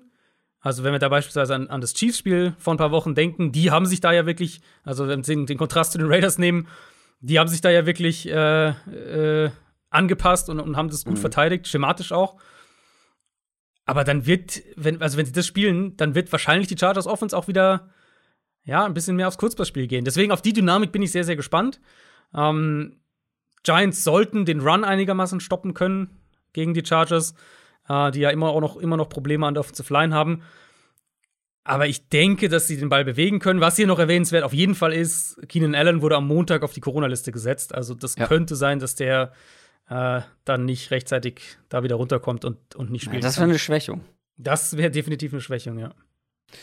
Und bei den Giants ist, glaube ich, das, das Hauptthema, wer da über Quarterback spielt, ne? Daniel Jones eher nicht. Ja. Mike Lennon, Concussion gehabt. Auch nicht, ja. Jake Fromm könnte mhm. spielen. Den mochte ich damals, glaube ich, äh, pre-Draft. Hat noch keinen einzigen Snap in der NFL gespielt. Was heißt mögen? Also war, glaube ich, immer noch irgendwie Top 6 oder so, mhm. ähm, was die Quarterbacks angeht. Aber äh, ja, also will ich schon gern mal sehen. Und generell ist diese Offense nach wie vor angeschlagen. Die werden einfach nicht ja. fit dieses Jahr. Tony, Shepard, Golladay, alle fraglich. Einfach keine guten Vorzeichen, auch wenn es eine nach wie vor ja verwundbare Chargers-Defense ist. Gerade mhm. auf dem Boden vielleicht mal ein gutes Saquon Barkley-Spiel. Ja, daran habe ich auch gedacht. Ähm, Giants werden sicher versuchen, den Ball zu laufen, was funktionieren kann gegen die Chargers, auch wenn sie jetzt gegen die Bengals den Run deutlich besser verteidigt haben, als ich das erwartet hatte.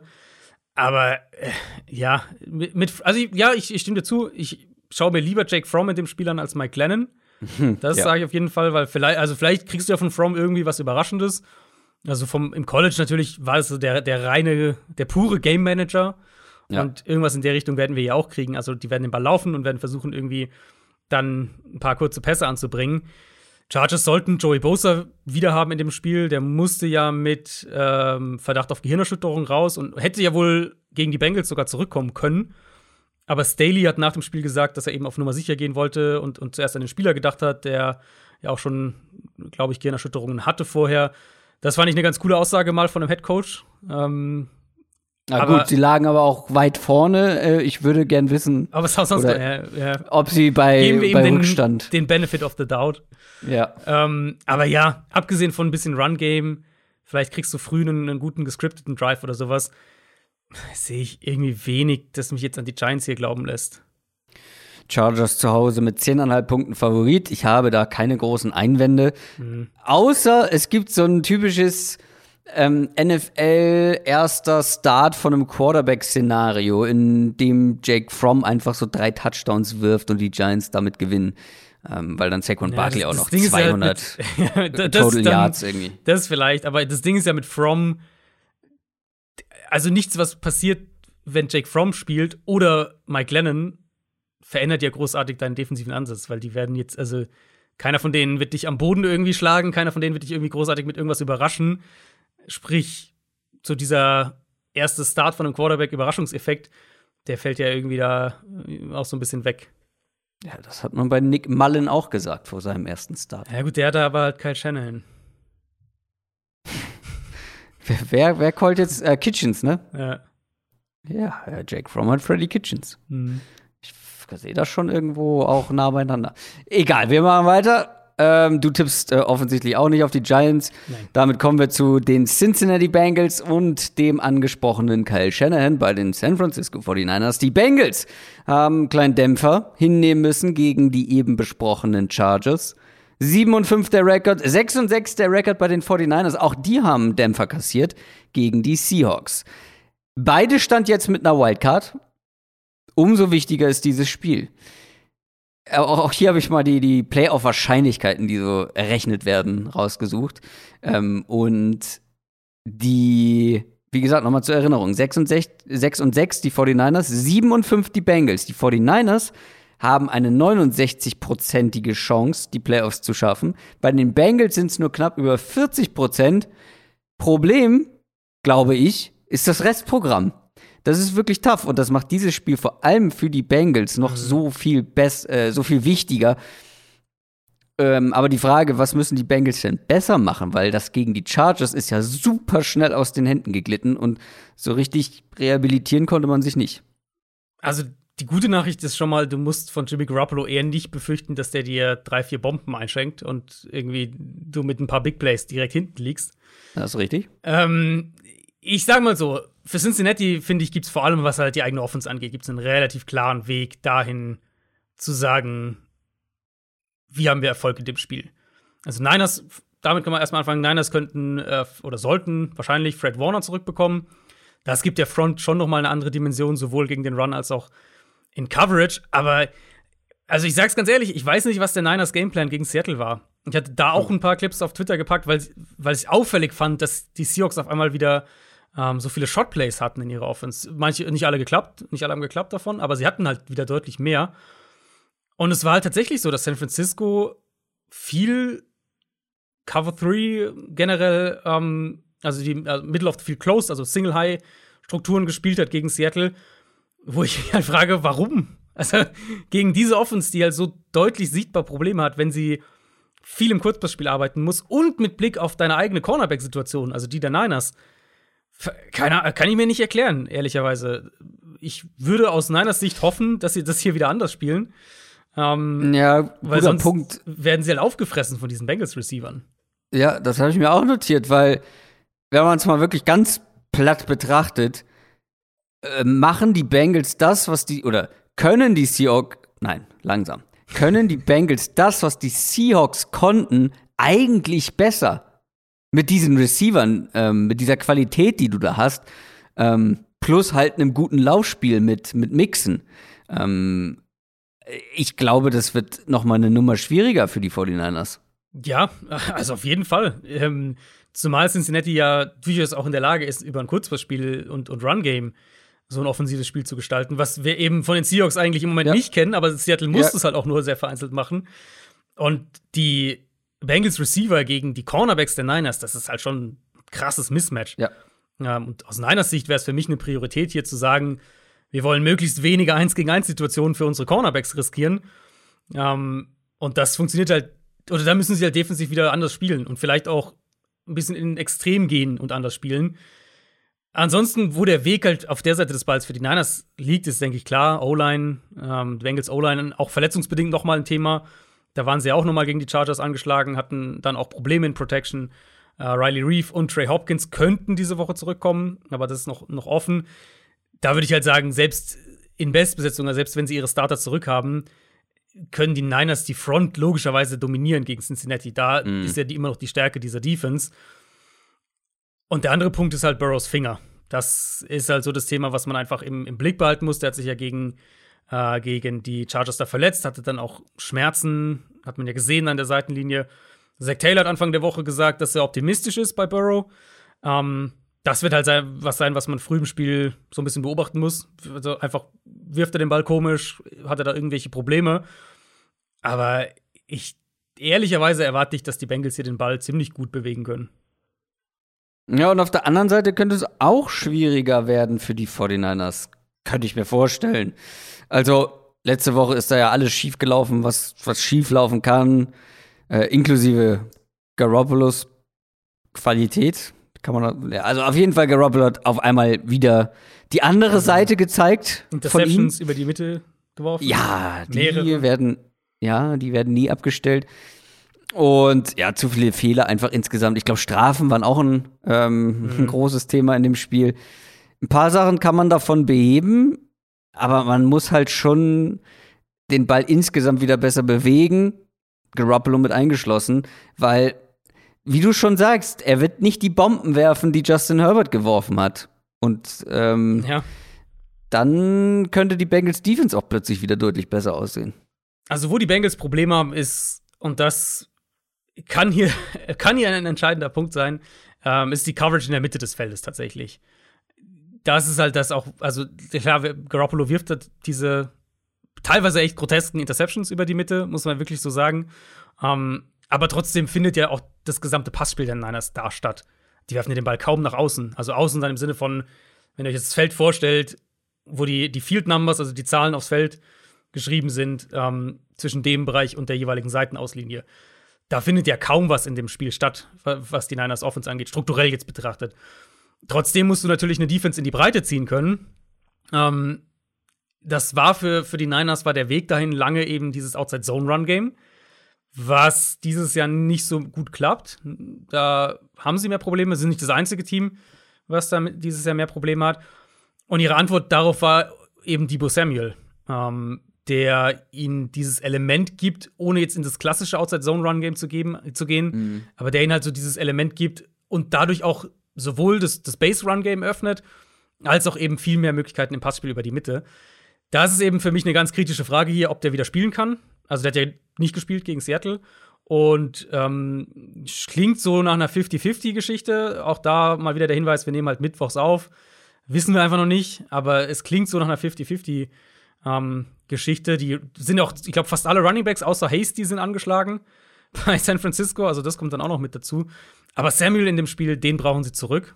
Das ist, glaube ich, ganz wichtig, damit sie eben, wenn wir, also wenn wir auf diese Offense schauen, wichtig für die ist ja einfach, dass sie bei, bei Early Down den Ball bewegen. Weil wenn du in, in Third Down kommst und du bist in der offensichtlichen Passing-Situation, zum einen ist da die Line auch anfälliger dann und das sind halt, also da ist halt Garoppolo dann einfach ein Problem in den Situationen willst du halt einfach nicht sein. Und da, glaube ich, könnten sie auch gegen die Bengals D-Line ähm, Probleme kriegen. Aber ich denke, wenn, falls die Niners Samuel zurückbekommen, dann werden sie, glaube ich, genug Plays sowohl dann da nach außen machen, als auch eben, und das ist mindestens so eine große Gefahr, wenn nicht größer, mit Kittel und, und Ayuk über die Mitte des Feldes im Passspiel. Weil, wie gesagt, da, da sind die Bengals einfach anfällig.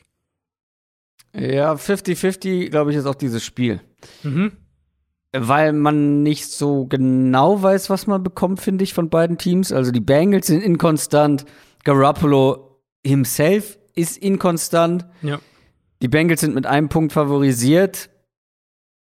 Wir müssen uns jetzt hier festlegen. Äh, ich glaube, die Bengals haben die besseren Matchups hier für sich teilweise. Mhm. Oder sind insgesamt vielleicht noch ein Stücken explosiver. Ja, aber die 49ers das hat halt wirklich einen Dämpfer gegeben. Man war so wieder so ein bisschen auf dem, auf dem Ritt, so die 49ers walzen einfach über jedes mhm. Team drüber mit ihrer Offense. Die ja, brauchen sie wirklich, nicht. also ich kann das nicht genug betonen, die brauchen Debo Samuel, damit ihre Offense strukturell funktioniert aktuell. Ja, aber das ist so witzig, weil ja. Brandon Ayuk ist ja ein ähnlicher Spielertyp und dann ich ja. habe ihn in ein, zwei Ligen im Fantasy. Ich weiß, dass sie ihn fast das komplette Spiel nicht einmal angespielt haben bis zum Ende und dann also, äh, ging es auch, aber er ist halt nicht, er hat halt nicht die Physis, die Samuel hat. Er kann, ja, du kannst stimmt. ihn halt nicht aus der Shotgun den Ball laufen lassen. Klar kannst du ihn auch ein paar Jet Sweeps ja. und sowas laufen lassen, aber das, was sie mittlerweile mit Samuel machen, wo er halt wirklich weiß nicht, sieben, acht, neun Runs pro Spiel dann Ja, teilweise kriegt. Ja. Die Rolle fehlt ihnen im Moment einfach. Und dann, und das ist halt wirklich ein, also das klingt halt irgendwie total bescheuert, aber das ist halt wirklich ein kritisches Element, was vielleicht unterstreicht, wie sehr diese Offense auf Kante dann irgendwo genäht ist. Ähm, aber das kommt halt einfach mit einem Quarterback wie Garoppolo, weil dann hast du halt weniger Spielraum für Fehler.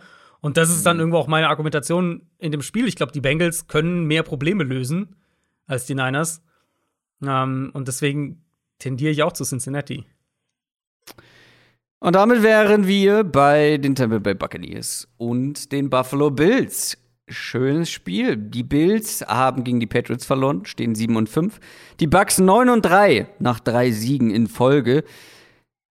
Ja, also wir erleben ja eine sehr inkonstante Saison, einfach ähm, von allen Teams gefühlt. Bills sind der Inbegriff dieser Inkonstant, einer äh, Inkonstanz, einer inkonstanten NFL, oder? Die letzten acht Spiele, Sieg, Niederlage, Sieg, Niederlage, Sieg, Niederlage, Sieg, Niederlage. Ja. Also folgt jetzt ein Sieg logischerweise, oder nicht? Aber ja, jetzt kommen halt die Bucks so ähm, und die sind gerade zu alter Form so mehr oder weniger zurückgekehrt. Tom Brady ist wieder in der MVP-Diskussion in den USA, vor allem die Bucks sind bei den Buchmachern Favorit auf den Super Bowl.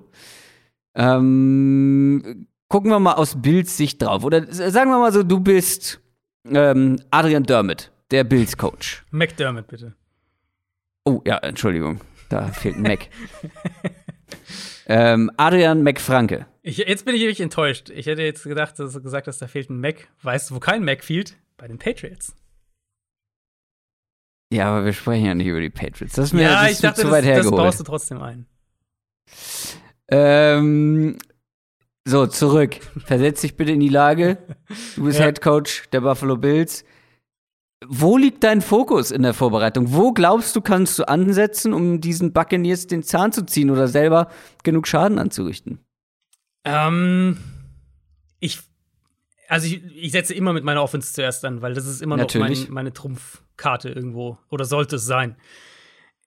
Ich frage mich ehrlich ein bisschen in Buffalo, wie brisant das noch werden könnte in den nächsten Wochen, vielleicht Monaten. Weil jetzt haben wir Ja. eben, wir haben jetzt halt Sean McDermott, der sich nach dem Patriots-Spiel hinstellt und sagt, dass er sich irgendwie mehr Toughness wünscht an der Line of Scrimmage und dass er sich das, dass er das auch schon seit dem Training Camp predigt. Was ja irgendwo schon so ein Shot in Richtung Brian Dable ist, dem Offensive Coordinator. Ähm, und Dable hat dann auch direkt in seinem nächsten Interview an Anfang der Woche, also in seiner nächsten Pressekonferenz Anfang der Woche gesagt, hier, ja, sie müssen halt tougher sein an der Line of Scrimmage.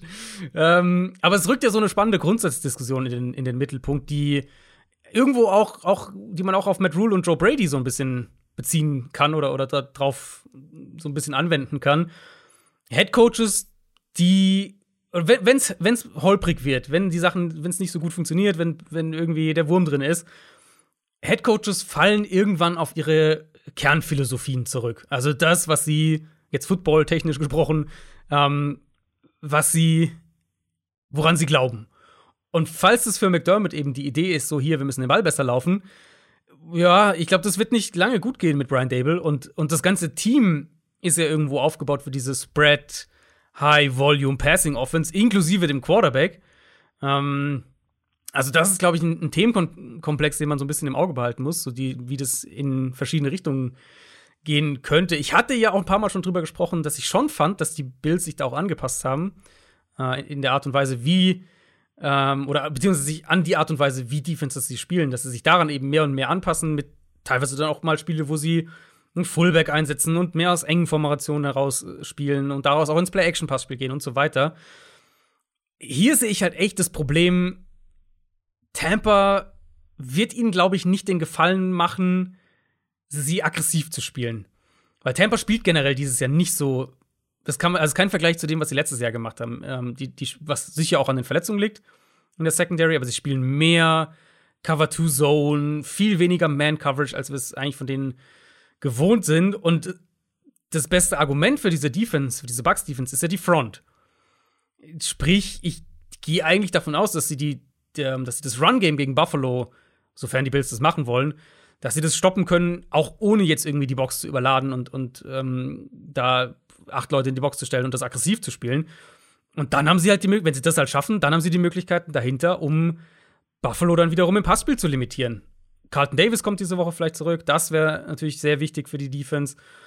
Und ich finde so ein bisschen nicht in dem Ausmaß, aber, aber ähm, mit einem ähnlichen, vielleicht einem ähnlichen Resultat kann man die Bills da mit den Ravens aktuell vergleichen, weil ihnen fehlen im Moment Antworten und letztlich sind sie sehr davon abhängig, dass ihr Quarterback sie trägt.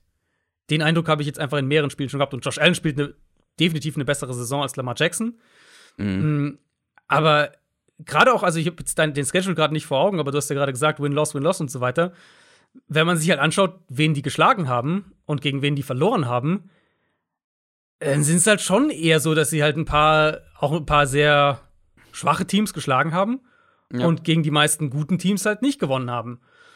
Ja, und die, die Gefahr sehe ich hier auch so ein bisschen. Vielleicht ein Element, und das hat mich sehr gewundert, dass sie das nicht gemacht haben gegen, gegen die Patriots, ähm, wo du jetzt gerade gefragt hast, wo, wo setzt man an. Ich verstehe nicht so ganz, warum sie Josh Allen nicht mehr ins Run-Game einbinden. Ja, gerade bei dem Spiel. Genau, also insbesondere, insbesondere ja. in dem Spiel. Aber eben auch, wenn du jetzt sagst, du hast so ein Spiel, wo du vielleicht Vielleicht verlieren sie die Line of Scrimmage gegen Tampa, aber kann ja durchaus passieren. Also insbesondere im Run-Blocking würde ich darauf sogar sehr klar äh, tippen. Mhm. Ähm, vielleicht gewinnst du so ein bisschen wieder einen Vorteil, wenn du halt dann früh im Spiel ein paar Option Plays, ein paar Zone Reads und so weiter einbaust und die Bugs ja. irgendwie so ein bisschen dazu lockst, in ihren Coverages aggressiver zu werden. Weil wenn ja. Tampa das ganze Spiel über in, in, in Cover 2 sitzt und, und ähm, äh, die Safeties tief hat und, äh, und, und selbst jetzt auch mit einem Backup-Safety natürlich, weil auch einer gesperrt ist, und die, ähm, und die Cornerbacks so ein bisschen über den Receivern sitzen können, weil sie den Run mit ihrer, mit ihrer Defensive Line stoppen, dann wird Buffalo den Ball da auch nicht gut bewegen können. Also zumindest nicht konstant. Ja, bin ich voll bei dir. Ich würde halt grundsätzlich diese Patriots-Niederlage nicht allzu hoch hängen. Wir haben ja schon drüber gesprochen. Also, klar, man hätte hier gewinnen können, man hätte hier auch Dinge anders machen müssen. Ähm, man hätte die Patriots auch am Boden besser stoppen müssen, einfach konsequent äh, versuchen, den Lauf zu verteidigen. Man hätte, wie du sagst, Allen mehr laufen lassen müssen bei diesen Bedingungen einfach. Das stimmt. Ja, ich glaube aber, dass sie oder das ist jetzt eine Mutmaßung oder Spekulation, ob sie das Spiel ähm, bei neutralen Bedingungen vielleicht sogar gewonnen hätten, keine Ahnung. Ähm, lass uns noch mal über die andere Seite sprechen. Ich habe ja gerade schon gesagt, Tom Brady wieder in MVP-Diskussion. Ähm, ja, die, die Bills Defense ist auch nicht schlecht. Wo siehst du da die Key-Matchups? Ähm, ich hatte ja letzte Woche ein bisschen drüber gesprochen, dass Tampa so langsam wieder an den Punkt kommt, an dem sie auf jedes Problem, das eine Defense ihnen präsentiert, eine Antwort haben. Mhm. Mhm. Und die ist dann vielleicht nicht immer so effektiv wie ihr Plan A. Äh, also wenn sie halt vor allem, sagen wir mal, ihr Passspiel über die Wide Receiver ist quasi ihr Plan A. Aber sie können dir halt damit auch wehtun, wenn sie anders spielen. Und wenn wir jetzt die Bills nehmen, die mhm. sicher auch viel, so wie sie es ja machen, in ihren Zone-Coverages sein werden und, und eher viele Two-High-Shells spielen, dann wird es vermutlich ein Spiel sein, in dem A, Leonard Fournette einiges an Arbeit bekommt und mhm. in dem halt Gronk gerade in der Mitte des Feldes zwischen den Zones ein paar Big Plays hat. Und dann fehlt dir halt, wenn du in diese, in diese kritischen Passing-Situationen vielleicht kommst, wo die Buffalo Bills vielleicht auch ab und zu mal aggressiver sein wollen, denen fehlt halt auch Tredavious White. Das darf man ja auch nicht vergessen. Den fehlt der beste, der beste Corner, den sie haben. Sprich, auch ohne jetzt einen Antonio Brown noch auf dem Feld, hast du halt erstmal mindestens zwei Bucks Receiver, auf die du vom individuellen Matchup her erstmal keine konkrete Antwort hast. Natürlich kannst du die trotzdem mit, mit, mit der Zone Coverage verteidigen, aber individuell betrachtet wird es da halt schwer. Und, und Bills, Bills sind viel Sub-Package, viel Cover 4, viel Cover 6, so spielen sie grundsätzlich und dann halt eben, ähm, oder das erwarte ich hier auch, und dann eben letztlich darauf hoffen, dass Tampa vielleicht dir ein bisschen in die Karten spielt, dass sie was sie ja auch manchmal machen, eben vielleicht ein bisschen zu lange beim Run-Game bleiben, sich lange, sich häufiger in lange Third Downs manövrieren ähm, und du dann einfach hier und da mal sich vom Feld bringen kannst. So, das ist, glaube ich, letztlich das Ding. Und das ist auch, das ist nicht ausgeschlossen, weil wenn jetzt einerseits sage ich, ja, Tampa ist offensiv mehr und mehr dabei, wieder ins Rollen zu kommen, aber diese, äh, gerade dieses sich selbst im Weg stehen, das ist schon auch noch immer noch drin in der ja. Offense. Ähm, ja, letztlich die Frage, wie häufig kriegen wir Leonard Fournette bei First Down und, und dann passt zu Leonard Fournette bei Second Down. Das kann dich halt mal ein, zwei Drives dann irgendwo auch kosten aus, aus Buccaneers Sicht, aber über vier Viertel ist das halt ein harter Kampf und da muss schon sehr viel knapp klappen, dass du Tampa damit irgendwie, ähm, damit irgendwie bei, weiß nicht, 24 Punkten oder sowas hältst. Ja, und die Bills müssen einfach grundsätzlich ja höllisch aufpassen. Ich habe den, den Schedule, ähm, nee, du hattest den Schedule angesprochen, ähm, aber generell, der Division-Sieg ist jetzt erstmal kein Thema. Man spielt noch mal gegen die Patriots, aber stand jetzt kein Thema. Und die Wildcard-Spots sind halt hart umkämpft. Und jetzt dann noch eine Niederlage gegen die Bucks. Und dann kannst du schon zumindest mal aus den Wildcard-Plätzen rausgerutscht sein. Und dann halt mit der Mannschaft nicht in die Playoffs zu kommen, das wäre schon. Das wäre schon sehr hart, ja. Ich sehe sie da schon immer noch drin, weil ich denke einfach nicht, dass sie in Anführungszeichen genug Spiele noch verlieren. Aber du hast völlig recht. Wenn sie jetzt, sagen wir, sie verlieren hier und verlieren das Rematch gegen die Patriots, klar, dann, dann äh, musst du zumindest mal zittern um, um das Playoff-Ticket. Die Bucks sind hier mit drei Punkten nur favorisiert zu Hause. Hätte ich jetzt höher erwartet. Mhm. Scheint ein enges Matchup bei den Buchmachern zu sein. Bei dir klang es jetzt so, als würdest du kein enges Matchup erwarten, sondern ja, einen mehr oder weniger deutlichen Bucks-Sieg. Ich tendiere schon so ein bisschen Richtung Shootout, weil die, die, Qualität, das klang jetzt natürlich sehr negativ, weil wir jetzt mehr spezifisch über einzelne Matchups und so sprechen, aber die generelle Qualität in dieser Bills-Offense ist ja immer noch da. Ähm, mhm. Ich denke, das wird Richtung High-Scoring-Game gehen. Aber ich würde auch Tampa nehmen mit, mit minus drei. Also ich glaube, dass die Buccaneers das deutlicher als mit drei gewinnen. Ja, ich bin auch auf jeden Fall bei den Bucks. Aktuell, ähm, ich habe ja gerade schon gesagt, die Bucks sind jetzt bei den Buchmachern Favorit, was den Super Bowl angeht. Fun Fact: ähm, Weißt du, was aktuell das wahrscheinlichste Super Bowl Matchup ist? Ich glaube, es ist tatsächlich äh, Tampa gegen, gegen die Patriots, oder? Oh ja, das wäre. Äh, oh, stell dir das mal vor. Storyline-Explosion. Und dann Super Bowl Patriots gegen Bucks. Die Patriots gewinnen und Tom Brady sagt danach, okay, das ist der Staffelstab, den ich sozusagen weitergebe. Meine, meine Ära ist hiermit zu Ende. Niemals würde Brady würde niemals aufhören, nachdem er gegen Belichick verloren hat. Wenn er ihn schlägt, vielleicht, aber niemals, wenn er verliert. Äh, das wäre wirklich, das wäre wirklich die beste Storyline des Jahrtausends. Also wir werden halt, ihr würdet halt mit Stories erschlagen werden in diesen, in diesen zwei Wochen bis zum Super Bowl. Yep. Wir machen weiter mit dem Sunday Night Game Packers gegen Bears. Es hätte in meinen Augen deutlich bessere Spiele für das Sunday Night Game gegeben als das. Zum Beispiel Patriots gegen äh, Buccaneers gegen Bills. Aber es ist halt ein Prestigeduell, es ist ein legendäres Duell. Die Packers kommen aus ihrer Bye-Week, stehen 9 und 3, die Bears 4 und 8 nach einer Niederlage gegen die Cardinals. Ähm, das ist so eins der wenigen Spiele, die wir außerhalb unserer Speedround mit dabei haben, wo es ein Team gibt, was quasi keine Chance mehr hat auf die Playoffs äh, mit den Bears. Aber lass uns erstmal über die, die Packers Defense sprechen. Die hat ja beachtlich gespielt dafür, dass wirklich ja mit die wichtigsten Spieler, mehrere der wichtigsten Spieler gefehlt haben. Mhm. Jetzt könnten Zedarius Smith und Jair Alexander zurückkommen. Das wäre natürlich ein absoluter Boost für diese Defense. Mhm. Aber selbst ohne die beiden hätte ja. man hier ein gutes Matchup, oder? Gegen diese Bears Offense, wo noch unklar ist, wer da überhaupt spielen kann, vor allem auch auf mhm. Quarterback. Ja, ich hoffe wirklich, dass wir Justin Fields bekommen, weil sonst wird es ein sehr trauriges Sunday Night Game. Äh, mit Nagy hat Anfang der Woche gesagt, dass sie halt kein Risiko eingehen werden und so weiter. Also Fields, für die, die es jetzt vielleicht nicht mehr auf dem Schirm haben, hat sich ja mehrere Rippen gebrochen gegen Baltimore in dem Spiel und ähm, hieß dann zuerst aus Bears, aus Bears, ich glaube Pace, Ryan Pace, der GM hat es gesagt, nee, er ist auf keinen Fall eine Injured Reserve-Geschichte. Ja gut, wenn er diese Woche nicht spielt, dann war er drei Wochen raus. Also weiß ich auch nicht so genau. Ähm, und er hat halt gesagt, wenn, also Nagy jetzt, wenn er, wenn er medizinisch sozusagen die Freigabe hat, dann ist es letztlich eine, eine Schmerztoleranzgeschichte. Und dann gehe ich davon aus, dass viel spielen wird. Aber jetzt diese Bears Offense gegen Arizona zu sehen mit Dalton, das war schon echt bitter. Klar, die konnten den Ball am mhm. Boden ein bisschen bewegen. Aber sobald Was vielleicht auch eher an den Cardinals lag. kann auch sein. Ähm, aber im Passspiel halt echt so wenig. Dalton verfehlt da auch dann mehrere Dinger. Turnover waren teilweise echt mies. Gerade gleich diese erste Interception, wo sie halt einfach eine, einen kurzen Crosser laufen und er den Receiver halt einfach deutlich verfehlt und dann der Abpraller beim Safety landet. Also ja, wenn du, wenn du einen Quarterback wenn du ein richtig, wenn du ein gutes Team hast und einen Quarterback haben willst, der dir den Ball einigermaßen gut verteilt und so weiter, okay, das kann Dalton.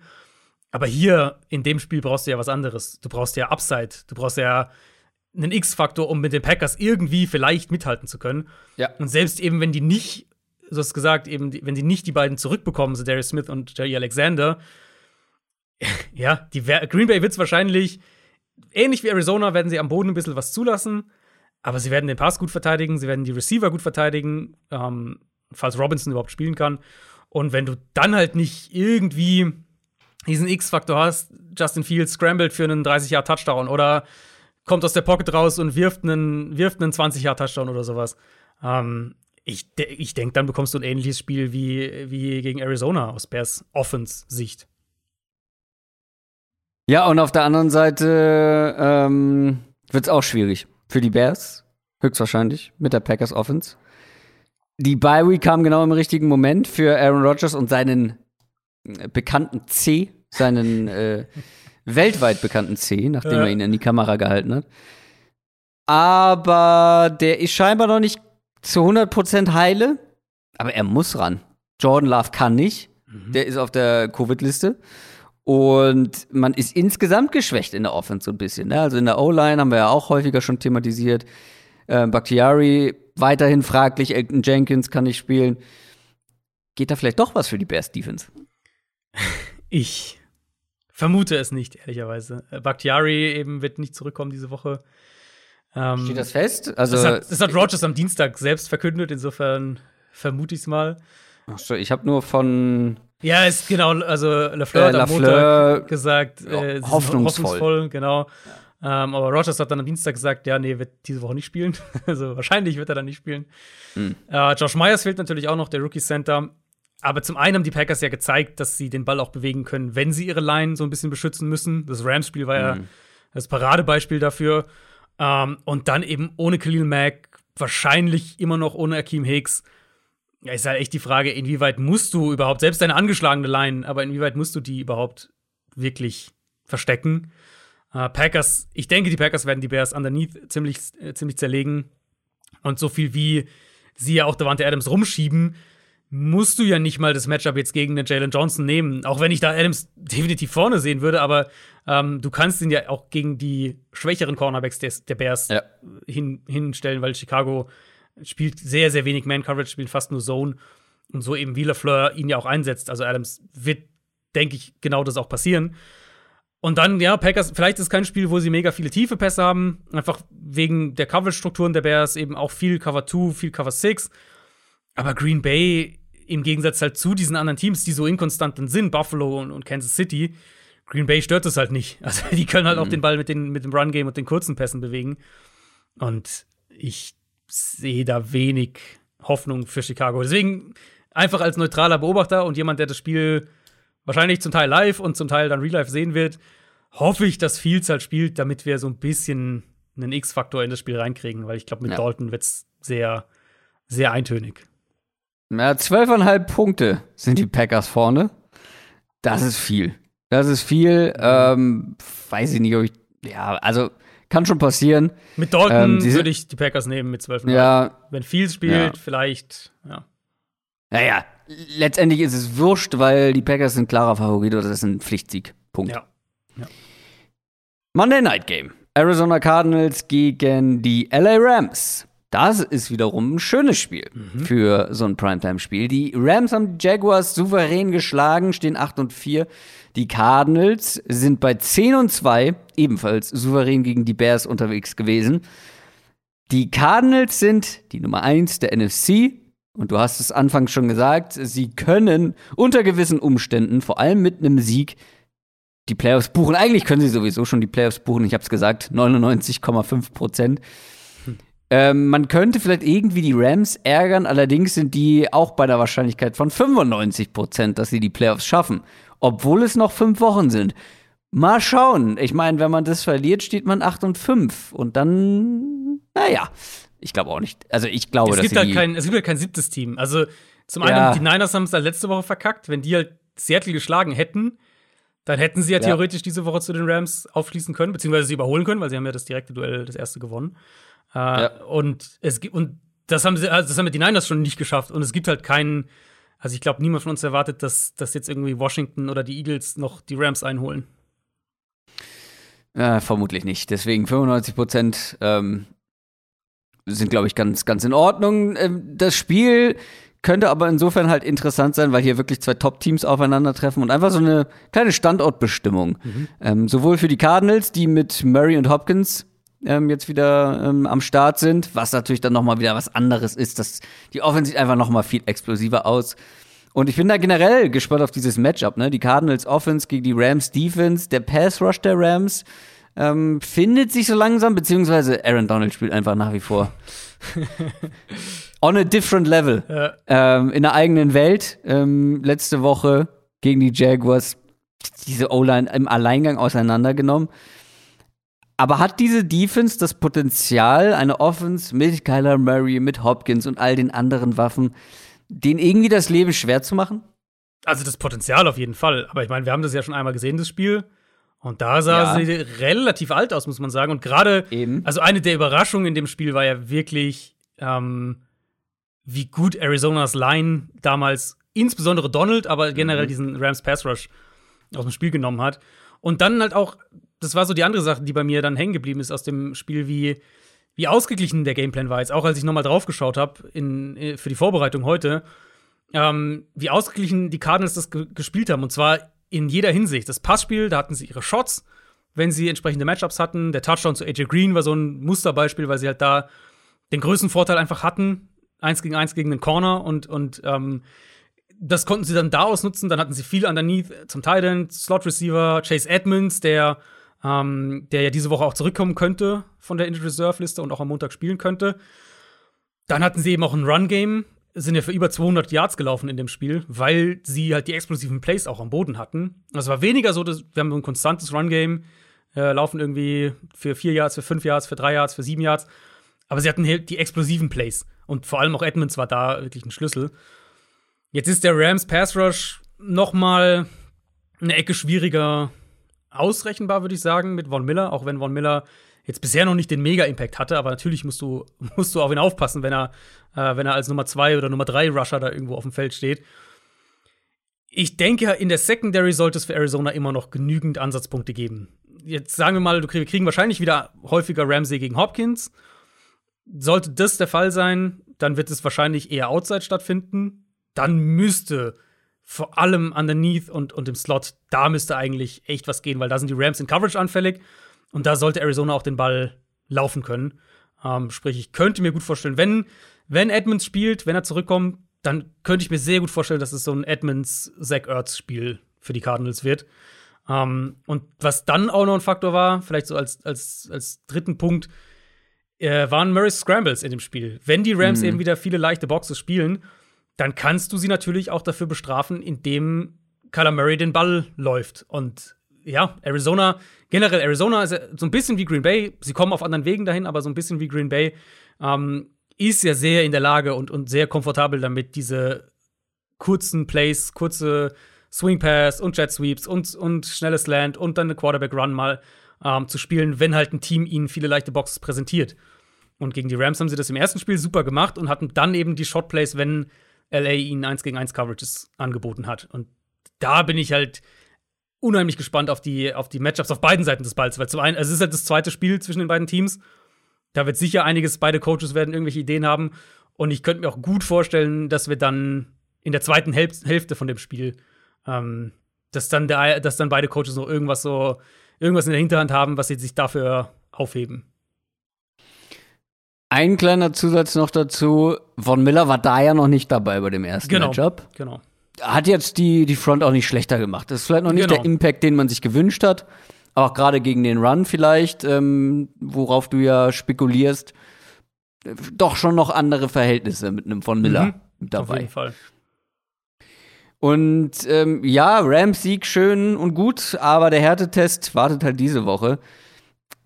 Ähm, aber das war der Auftritt, den wir ja eigentlich verlangt haben, ne? Auch mal so richtig souverän gegen so ein schwaches Team spielen und keine halben Sachen machen, nicht rumschlingern und dann irgendwie mit ein bisschen Glück gewinnen. Nee, das war mehr oder weniger dominant.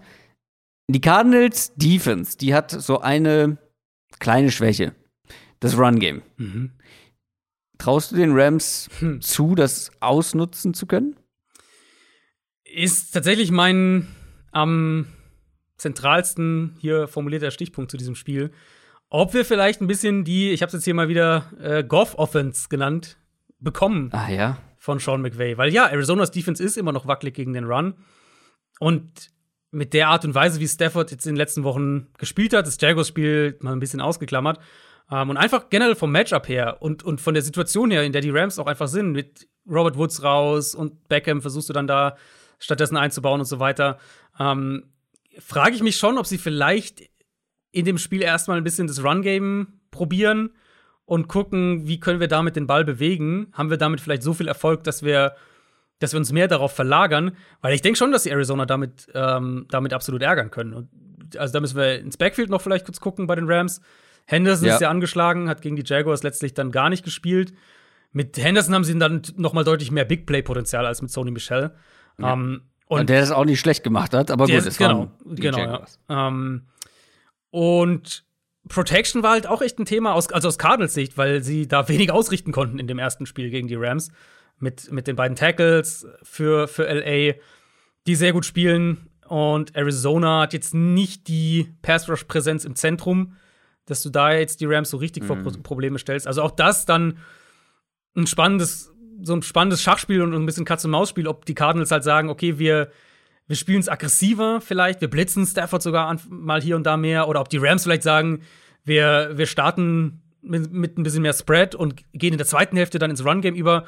Das werden sehr viele so kleine Spielchen sein, eben die, wenn du zwei Teams hast in der Division, die gut, beide gut spielen oder die beide gut spielen können und ähm, die zum zweiten Mal halt in der Saison aufeinandertreffen, da meistens finde ich, gibt es da sehr viele coole, so kleine Wrinkles, die man so ein bisschen beachten kann. Und das wird so ein Spiel, glaube ich, sein, in dem beide sich erstmal so ein bisschen abtasten und dann, wie gesagt, ich denke, in der zweiten Hälfte beide Coaches so ein paar Sachen noch in der Hinterhand haben, die vielleicht sie noch gar nicht gezeigt haben dieses Jahr oder zumindest die der Gegner so noch nicht äh, direkt gesehen hat.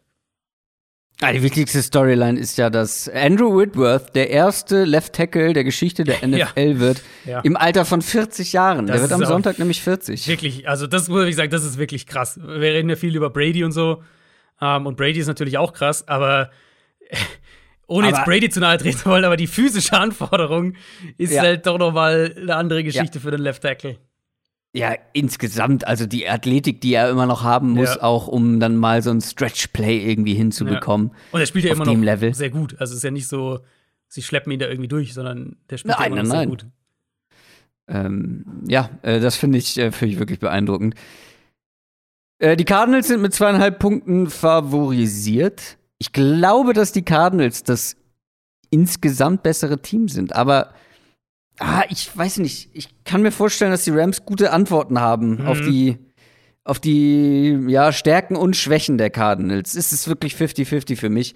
Ich habe mir aufgeschrieben, dass das für mich eine, eine, eine Pick-Option ist, dass ich die Rams auch nehmen könnte, aber ähm, A, habe ich schon die Steelers und B, ist es mir auch zu hot. Es ist mir zu offen. Ja, ist es auch wirklich. Ich sehe es auch so. Zumal ja bei den Cardinals muss man echt sagen, äh, dass sie dieses Jahr auswärts besser spielen als zu Hause. Also nicht nur von den Ergebnissen her, sondern ähm, auch in der Art und Weise, wie sie spielen, waren, hatten sie auswärts hatten sie deutlich mehr dominante Spiele als zu Hause. Ähm, es ist, ich, ich fand es sehr gut, wie du es am Anfang gesagt hast. Es ist wirklich eine super Standortbestimmung für beide Teams. Für die Cardinals jetzt das gegen Chicago, das war jetzt das erste Spiel mit Murray und Hopkins zurück aus der Bye.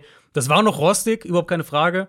Ähm, und war natürlich auch vom Wetter her jetzt nicht ideal. Äh, aber jetzt bist du, jetzt haben sie beide gespielt, jetzt hast, bist du zurück zu Hause in deinem, in deinem Stadion, wo Wetter überhaupt keine Rolle spielt, alles wie gewohnt ist.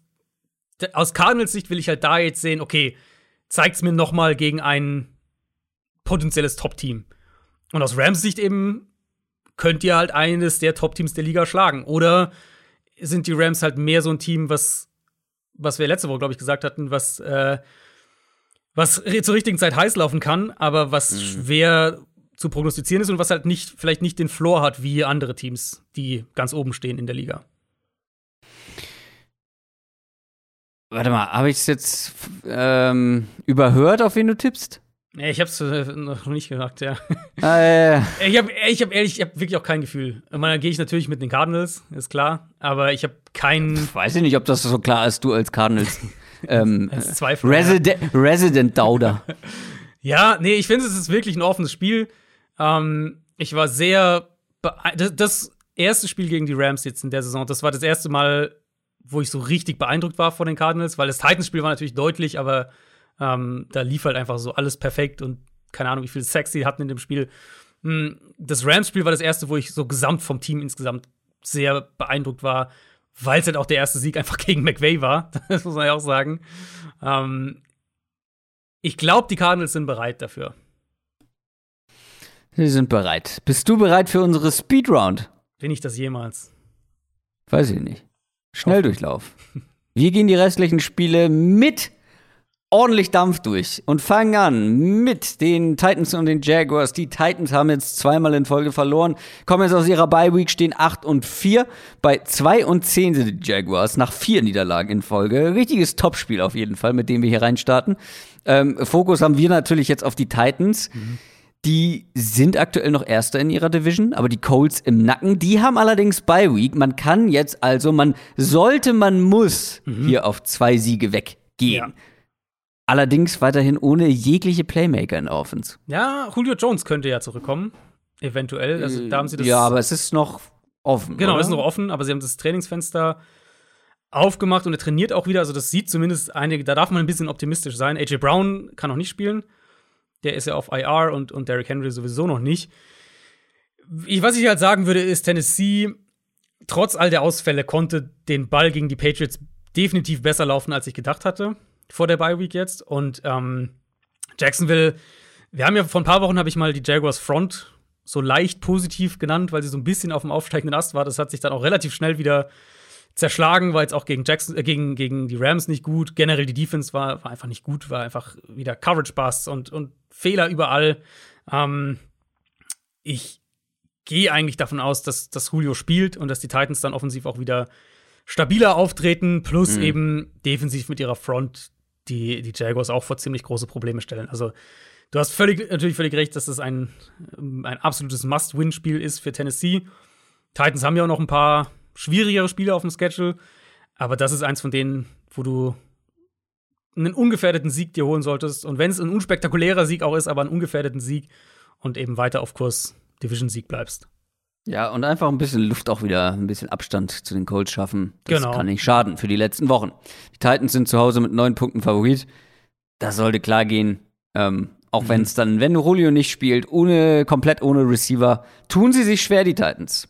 Ja, Vielleicht gibt's hier eine das Überraschung. ist natürlich auch ein ernsthaftes, äh, ein ernsthaftes Problem, wenn halt alle deine Waffen irgendwie fehlen. Logisch. Irgendwo wird es noch eine große Überraschung geben. Vielleicht, vielleicht sind es die Jaguars, aber ich glaube nicht. Äh, nächstes: Jets gegen Saints. Die New Orleans Saints, fünf Niederlagen in Folge, fünf und sieben der Rekord. Die Jets hingegen, drei und neun, die haben gegen die Eagles verloren. Die Saints sind genau genommen ja gar nicht so weit weg von den Playoffs, ne? Mit Mhm. fünf und sieben. Mhm. Aber diese fünf Niederlagen in Folge, die sind halt, Ja. die sind halt, die bleiben hängen und jetzt noch mehr Ausfälle. Wo soll man irgendwo was an Hoffnung hernehmen? Elvin Kamara könnte Mhm. vielleicht zurückkommen. Ja, sie haben ja, also seit Winston raus ist, oder? Haben sie jetzt, haben sie, glaube ich, alles verloren. Also seit der Ja. nicht mehr startet quasi. Ja. Ja, Quarterback-Situation ist dann halt auch das erste Thema. Taysom Hill hat sich ja am Finger verletzt gegen Dallas. Ähm, klang jetzt am Mittwoch so, als würde er spielen können. Das muss man natürlich im Auge behalten. Er hat ihn ja zumindest, also er hat ja wenigstens dieser Effekt, den man sich erhofft hat. Taysom Hill kommt rein und gibt ihm so ein bisschen einen Spark. Das war ja wenigstens da im Run-Game. Nicht im Passspiel, aber im Run-Game. Und eventuell kommen ja die beiden Tackles zurück. Kamara sieht wohl ganz gut aus, dass er spielen kann. Wenn sie die Tackles auch zurückbekommen, plus Kamara, plus Taysom Hill am Boden, dann hast du zumindest wieder, glaube ich, so ein bisschen einen offensiven Floor, was gegen die Jets schon reichen könnte, ehrlich gesagt. Ähm, Saints haben aber auf der anderen Seite des Balls Probleme oder, oder personelle Fragezeichen. Cam Jordan wurde am Montag auf die Corona-Liste gesetzt. Der könnte also ausfallen. Davenport hat gegen Dallas nicht gespielt wegen der Schulterverletzung. Und ähm, Tanok Passagnon hat, äh, der ist auf IR gegangen. Also alles drei Defensive Ends, sprich, Defensive End könnte ein Problem sein für die Saints in dem Spiel. Ähm, Offensive Line der Jets war auch ein bisschen besser gegen die Eagles und Zach Wilson hat mal ein bisschen mehr gemacht, wenn er eine saubere Pocket hatte. Aber ich gehe fest davon aus, dass die Saints Wilson mit einigen Blitzes und mit einer aggressiven Defense unter Druck setzen. Ähm, Corey Davis ist ja auch raus, der wird dieses Jahr nicht mehr spielen, verletzungsbedingt. Sprich, Receiver Power ist dann auch eher überschaubar. Also da können die Saints dann auch sagen, wir gehen hier viel in Man-Coverage und blitzen. Und ich denke, darauf wird es hinauslaufen. Ja, also die Saints Defense für Fantasy ähm, in vielen Ligen noch zu haben. Das wäre wahrscheinlich ein, nicht die schlechteste Idee. Apropos äh, Fantasy, das können wir kurz einschieben. Und zwar die, die Begründer der Fantasy Football Bundesliga von Downset Talk, die haben sich überlegt, wir machen eine Charity Week zum Start in den Dezember. Und da lief das dann so, jede Liga konnte so ein bisschen äh, vielleicht mit Wetten das lösen oder einfach so ähm, Spenden sammeln. Und da sind 1500 oder knapp 1500 Euro zusammengekommen. Hm. Schöne Sache. Mhm. Wir machen weiter mit den Carolina Panthers und den Atlanta Falcons. Die Falcons haben gegen die Bucks verloren. Auch die stehen 5 und 7, so wie die Panthers. Also die Saints, die Panthers und die Falcons in einer Division, alle mit 5 und 7. Die Panthers hingegen kommen aus ihrer Bye Week mit einem neuen. Wer, wer, ist denn jetzt eigentlich Offensive Coordinator? Wer callt denn da die Plays bei den Panthers? es ist der äh, einer der offensiven. Was war das? Was war sein Titel? Senior Assistants, glaube ich, der, ah, ja. ähm, der befördert wurde. Und ähm, ehrlich, muss ehrlich aber sagen, ich kann nicht viel zu ihm sagen. Jeff Nixon heißt der gute Mann, das kann ich sagen. Ähm, aber er war halt vorher äh, Offensive Assistant und Wahrscheinlich wird der Ball viel gelaufen. Höchstwahrscheinlich, weil man will ja, wie gesagt, das Defense-Team sein, was die Spiele dann auch am Boden gewinnt. Sehr modern. Die mhm. Panthers, ähm, ja, wie gesagt, beide mit gleichem Record, beide ähnlich wie die Saints, noch nicht komplett raus. Ähm, aber man muss dieses Spiel gewinnen wahrscheinlich. Ich glaube, der Verlierer wird es, ist, es ist nahezu unmöglich dann. Ähm, aber der Gewinner, der kann noch mal Playoff-Luft schnuppern oder Playoff-Hoffnungen haben. Wem traust du es eher zu? Ja, also wem traue ich sehr zu? Irgendwie keinem von beiden, wenn ich, wenn ich, ehrlich bin. Also, ja, wie, also neuer Offensive Coordinator eben für die Panthers. Es ist, das war Matt Rules Offensive Coordinator bei, bei Baylor im College. Aha. Also da auch die Connection noch mal ich gehe davon aus, dass die Panthers versuchen werden, den Ball ja irgendwie 40 Mal zu laufen und, und mit dem Run-Game und dem Defense das Spiel gewinnen wollen, was hier funktionieren kann gegen die Falcons. Jetzt mit Ryan doch ein paar Spiele wieder gehabt, wo er größere Probleme mit Druck hatte. Atlanta hat halt, ich finde, Atlanta hat immer noch mehr einen offensiven Plan. Einfach eben mit, wenn Ryan ein bisschen Zeit bekommt, plus eben die beiden Matchup-Waffen, ja. Mm, dem ich so ein bisschen vertraue. Und vielleicht können sie damit ein bisschen mehr punkten. Offensive Line wird sicher wieder Probleme haben gegen Carolina. Da mache ich mir wenig Illusionen. Und ja, auf der anderen Seite werden halt die Panthers versuchen, hinter ihrer wackeligen Line gegen eine Falcons Front, die auch jetzt nicht besonders gut ist, den Ball zu laufen. Und ja, ich glaube, wenn ihr mich so reden hört, dann wisst ihr, warum das Spiel in der Speed Round ist. Aber wie gesagt, das Gewinnerteam ist in, in ja, der Verlosung. Ja. Äh, und das ist ein richtiges 50-50-Spiel. Ähm, auch, auch bei den Buchmachern. Carolina spielt zu Hause und ist mit zweieinhalb Punkten vorne, also quasi sehr ausgeglichen. Brr, ich ich glaube, ich gehe hier mit den, mit den Panthers. Weil ich glaube, die Panthers sind insgesamt das bessere Team und haben die bessere Defense und wie du schon sagst, können Matt Ryan Probleme machen. Ja, finde ich einen fairen Take. Ähm, allerdings muss ich ja noch meinen, meinen ja. Pick unterbringen und ich habe mich diese Woche echt schwer oh. getan. Ja, ähm, zu Recht. Aber ich nehme dann hier einfach mit dem Argument, die Falcons haben die beiden Offenspieler, die, glaube ich, hier den meisten Schaden anrichten können. Und äh, nehme Atlanta. Woran hat's gelegen? Herr Ju, woran hat gelegen? Das ist natürlich immer so die Frage. Ich sage natürlich immer, woran halt gelegen? Ja, gab nicht viel Auswahl diese Woche. Ich hatte, mhm. wie gesagt, die Steelers und die Rams, beides aber komplett offene Spiele. Aber auch das hier ist offen. Also, wie gesagt, ich bin bei den Panthers. Texans gegen Seahawks ist unser vorletztes Spiel. Und ja, die Houston Texans haben einen Shootout kassiert von den Colts oder gegen die Colts. Man steht 2 und 10 und ist das erste offiziell eliminierte Team der Saison. Standesgemäß, so wie wir es eigentlich vor der Saison erwartet hatten. Mhm. Texans können nicht mehr in die Playoffs kommen. Bei allen anderen scheint es ja wohl irgendwie noch möglich zu sein. Auch bei den Lions. Ja, naja. gut, ja. NFC hat und auch, und ja. Und auch bei den Seahawks. Ähm, die haben überraschend gewonnen gegen die 49ers, stehen 4 und 8. Warum sage ich das so suffisant? Ja, die Seahawks sind immer noch 15. in der NFC, trotz Sieg. Das ist, das ist bitter. Also 15. vorletzter, ähm, um genau zu sein. Ähm, Gibt es jetzt neue Hoffnung bei den Seahawks oder glaubst du, Playoffs sind nach wie vor unrealistisch? Ähm, man, es sah ja wieder so ein bisschen aus wie die, wie die besseren Seahawks, ja. die mit den Big Plays, die mit den explosiven ähm, oder den vertikalen Bällen von Russell Wilson. Ja, ich habe es ja vorhin bei, den, bei der Niners Preview gesagt, eben, dass es in meinen Augen sehr viel damit zusammenhängt, dass sie eben in den entsprechenden Situationen Single High Coverages bekommen haben, ob Pre-Snap oder per Rotation dann Post-Snap. Und dadurch halt eins gegen eins Matchups hatten, wo Wilson dann auch vertikal gehen konnte und wollte und es auch gemacht hat. Ja, ich glaube ehrlich gesagt, dass sie das hier auch kriegen werden, weil Houston spielt relativ viel Man-Coverage aus Single High. Also ganz gute Chancen, dass sie hier auch wieder eine, ein paar Gelegenheiten auf Shotplays bekommen. Mhm. Und also Houstons Offense, das war schon, boah, das war schon echt hm. sehr trostlos gegen die Colts. Jetzt gibt es ja wahrscheinlich den Quarterback-Tausch. Also zum einen ist Tyra Taylor angeschlagen, aber er hat auch einfach nicht gut gespielt. Und ich habe es ehrlich gesagt nicht so ganz verstanden, ob es ein Benching war am Ende von dem Spiel oder ob, er, ob sie ihn rausgenommen haben, weil er zu angeschlagen war. Auf jeden Fall haben sie ihn rausgenommen und hm. wenn ich so zwischen den Zahlen jetzt lese, vermute ich, dass Davis Mills das Spiel hier ähm, spielen wird und dann vielleicht auch den, den Rest der Saison. Ähm, ja, und ganz ehrlich, also Houston, die haben jetzt gerade eben noch, kurz bevor wir unsere Aufnahme gestartet haben, haben sie noch Zach Cunningham entlassen, den Linebacker, der erst äh, letztes Jahr einen, einen neuen Vierjahresvertrag unterschrieben hatte. Mit der Begründung so ein bisschen, ähm, er hat halt, also Hintergrund war wohl, er war, er war letzte Woche inactive, weil er ähm, offenbar zu spät, glaube ich, kam für, den, den Corona-Test. Und eben dann aus disziplinarischen Gründen haben sie den inactive gemacht. Und ähm, David Carly, dann, der Head Coach, hat dann heute gesagt, ja, sie hatten äh, den Eindruck, also sie, sie sagte, ja, wir haben unsere Standards und wir hatten nicht den Eindruck, dass, dass er die äh, konstant erfüllt hat, die Standards. Und ähm, mhm. dann haben sie ihn halt entlassen. Und dann wurde noch gefragt, der, was, ob es eine schwierige Entscheidung war, und er hat gesagt, nö. Ähm, ja. ja, also ich glaube, ich glaube nicht, dass David Cully nach im Februar noch Head Coach ist der Houston Texans. Und ich glaube, dass sie dieses Spiel hier auch verlieren werden.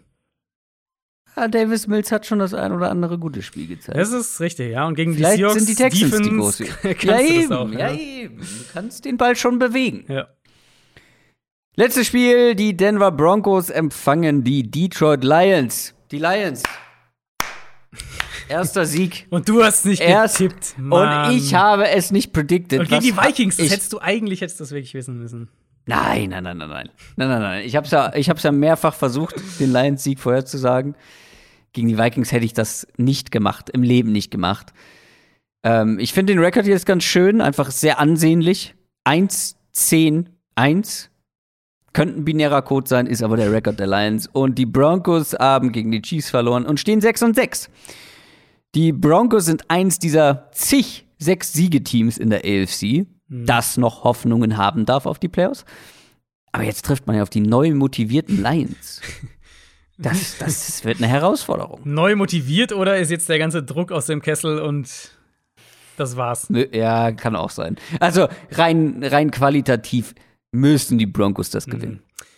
Ja, Teddy. Aber das haben wir ja bei den Vikings auch gesagt. Ist richtig, ja. Ähm, Teddy Bridgewater war echt das war rough äh, gegen Kansas City. Und das, obwohl ja. die Protection okay war, obwohl sie den Ball sogar einigermaßen laufen konnten. Ich kann mir gut vorstellen, dass das für beide Teams ein Bounceback-Spiel wird. Also für die Lions dann in die negative Richtung und für die Broncos in die positive Richtung. Mhm. Jetzt Detroit halt kommt mit diesem emotionalen, das war ja wirklich auch noch so ein emotionaler Moment mit dem Last-Minute-Touchdown da. Ähm, Goff hatte auch wirklich ein paar ganz gute Würfe drin. Ähm, mhm. Kann man ja auch mal loben. Auch endlich ein paar vertikale Bälle mal drin gehabt. Broncos werden sie da halt deutlich mehr limitieren wieder. Werden Goff im Kurzpassspiel halten und dann werden die Lions wahrscheinlich Probleme haben, den Ball ähm, zu bewegen. Äh, auch wenn, eigentlich sollten sie in der Line of Scrimmage, sollten sie eigentlich zumindest einen kleinen Vorteil haben.